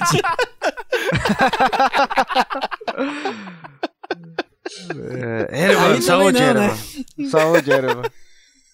Não, Obrigado, Clank. O Rodolfo, ele só se transforma em, em criaturas que não são. é, criaturas normais, assim. Cavalo, esquilo, é, coelho. é, na- nada agressivo igual o Erevan, né? Lobo atroz, aranha, nada disso, porque o, Chupa o druida essa, Rodolfo, Rodolfo. ele não é o, o fodão da aventura. É NPC. né? É o NPC. não é só isso, ele é um essa, humano. E qualquer NPC. O que que, o que, que qualquer NPC é, galera? Inútil. Esse é o estagiário do RPG. NPC inútil. Mas ele transforma no cavalo, não transforma? Transforma. É, eu posso me transformar num cavalo? Pode se transformar num cavalo. Ou num jumento, no que você quiser. Chegou a hora, Erevan. Ou num jumento. Fica de quatro e Nem aguarda. fodendo. Ah, melhor você não usar esse verbo agora, mas. Não, cara, agora eu gritei. Agora eu gritei. Exatamente. Agora eu gritei. Exatamente. Eu gritei agora. Na verdade, eu ia perguntar se ele não tinha nada na, na casa ou com ele que pudesse ajudar a afastar os zumbis. Não, ele, ele tava parando achando que você queria montar nele. Ele, ele tá em forma de cavalo e tá fugindo desesperadamente. E da mesma forma que o. Erevan, ele a única coisa que ele vai falar pra vocês é. Não, mas tem Porque ele um. não tem oito patas pra escrever alguma coisa.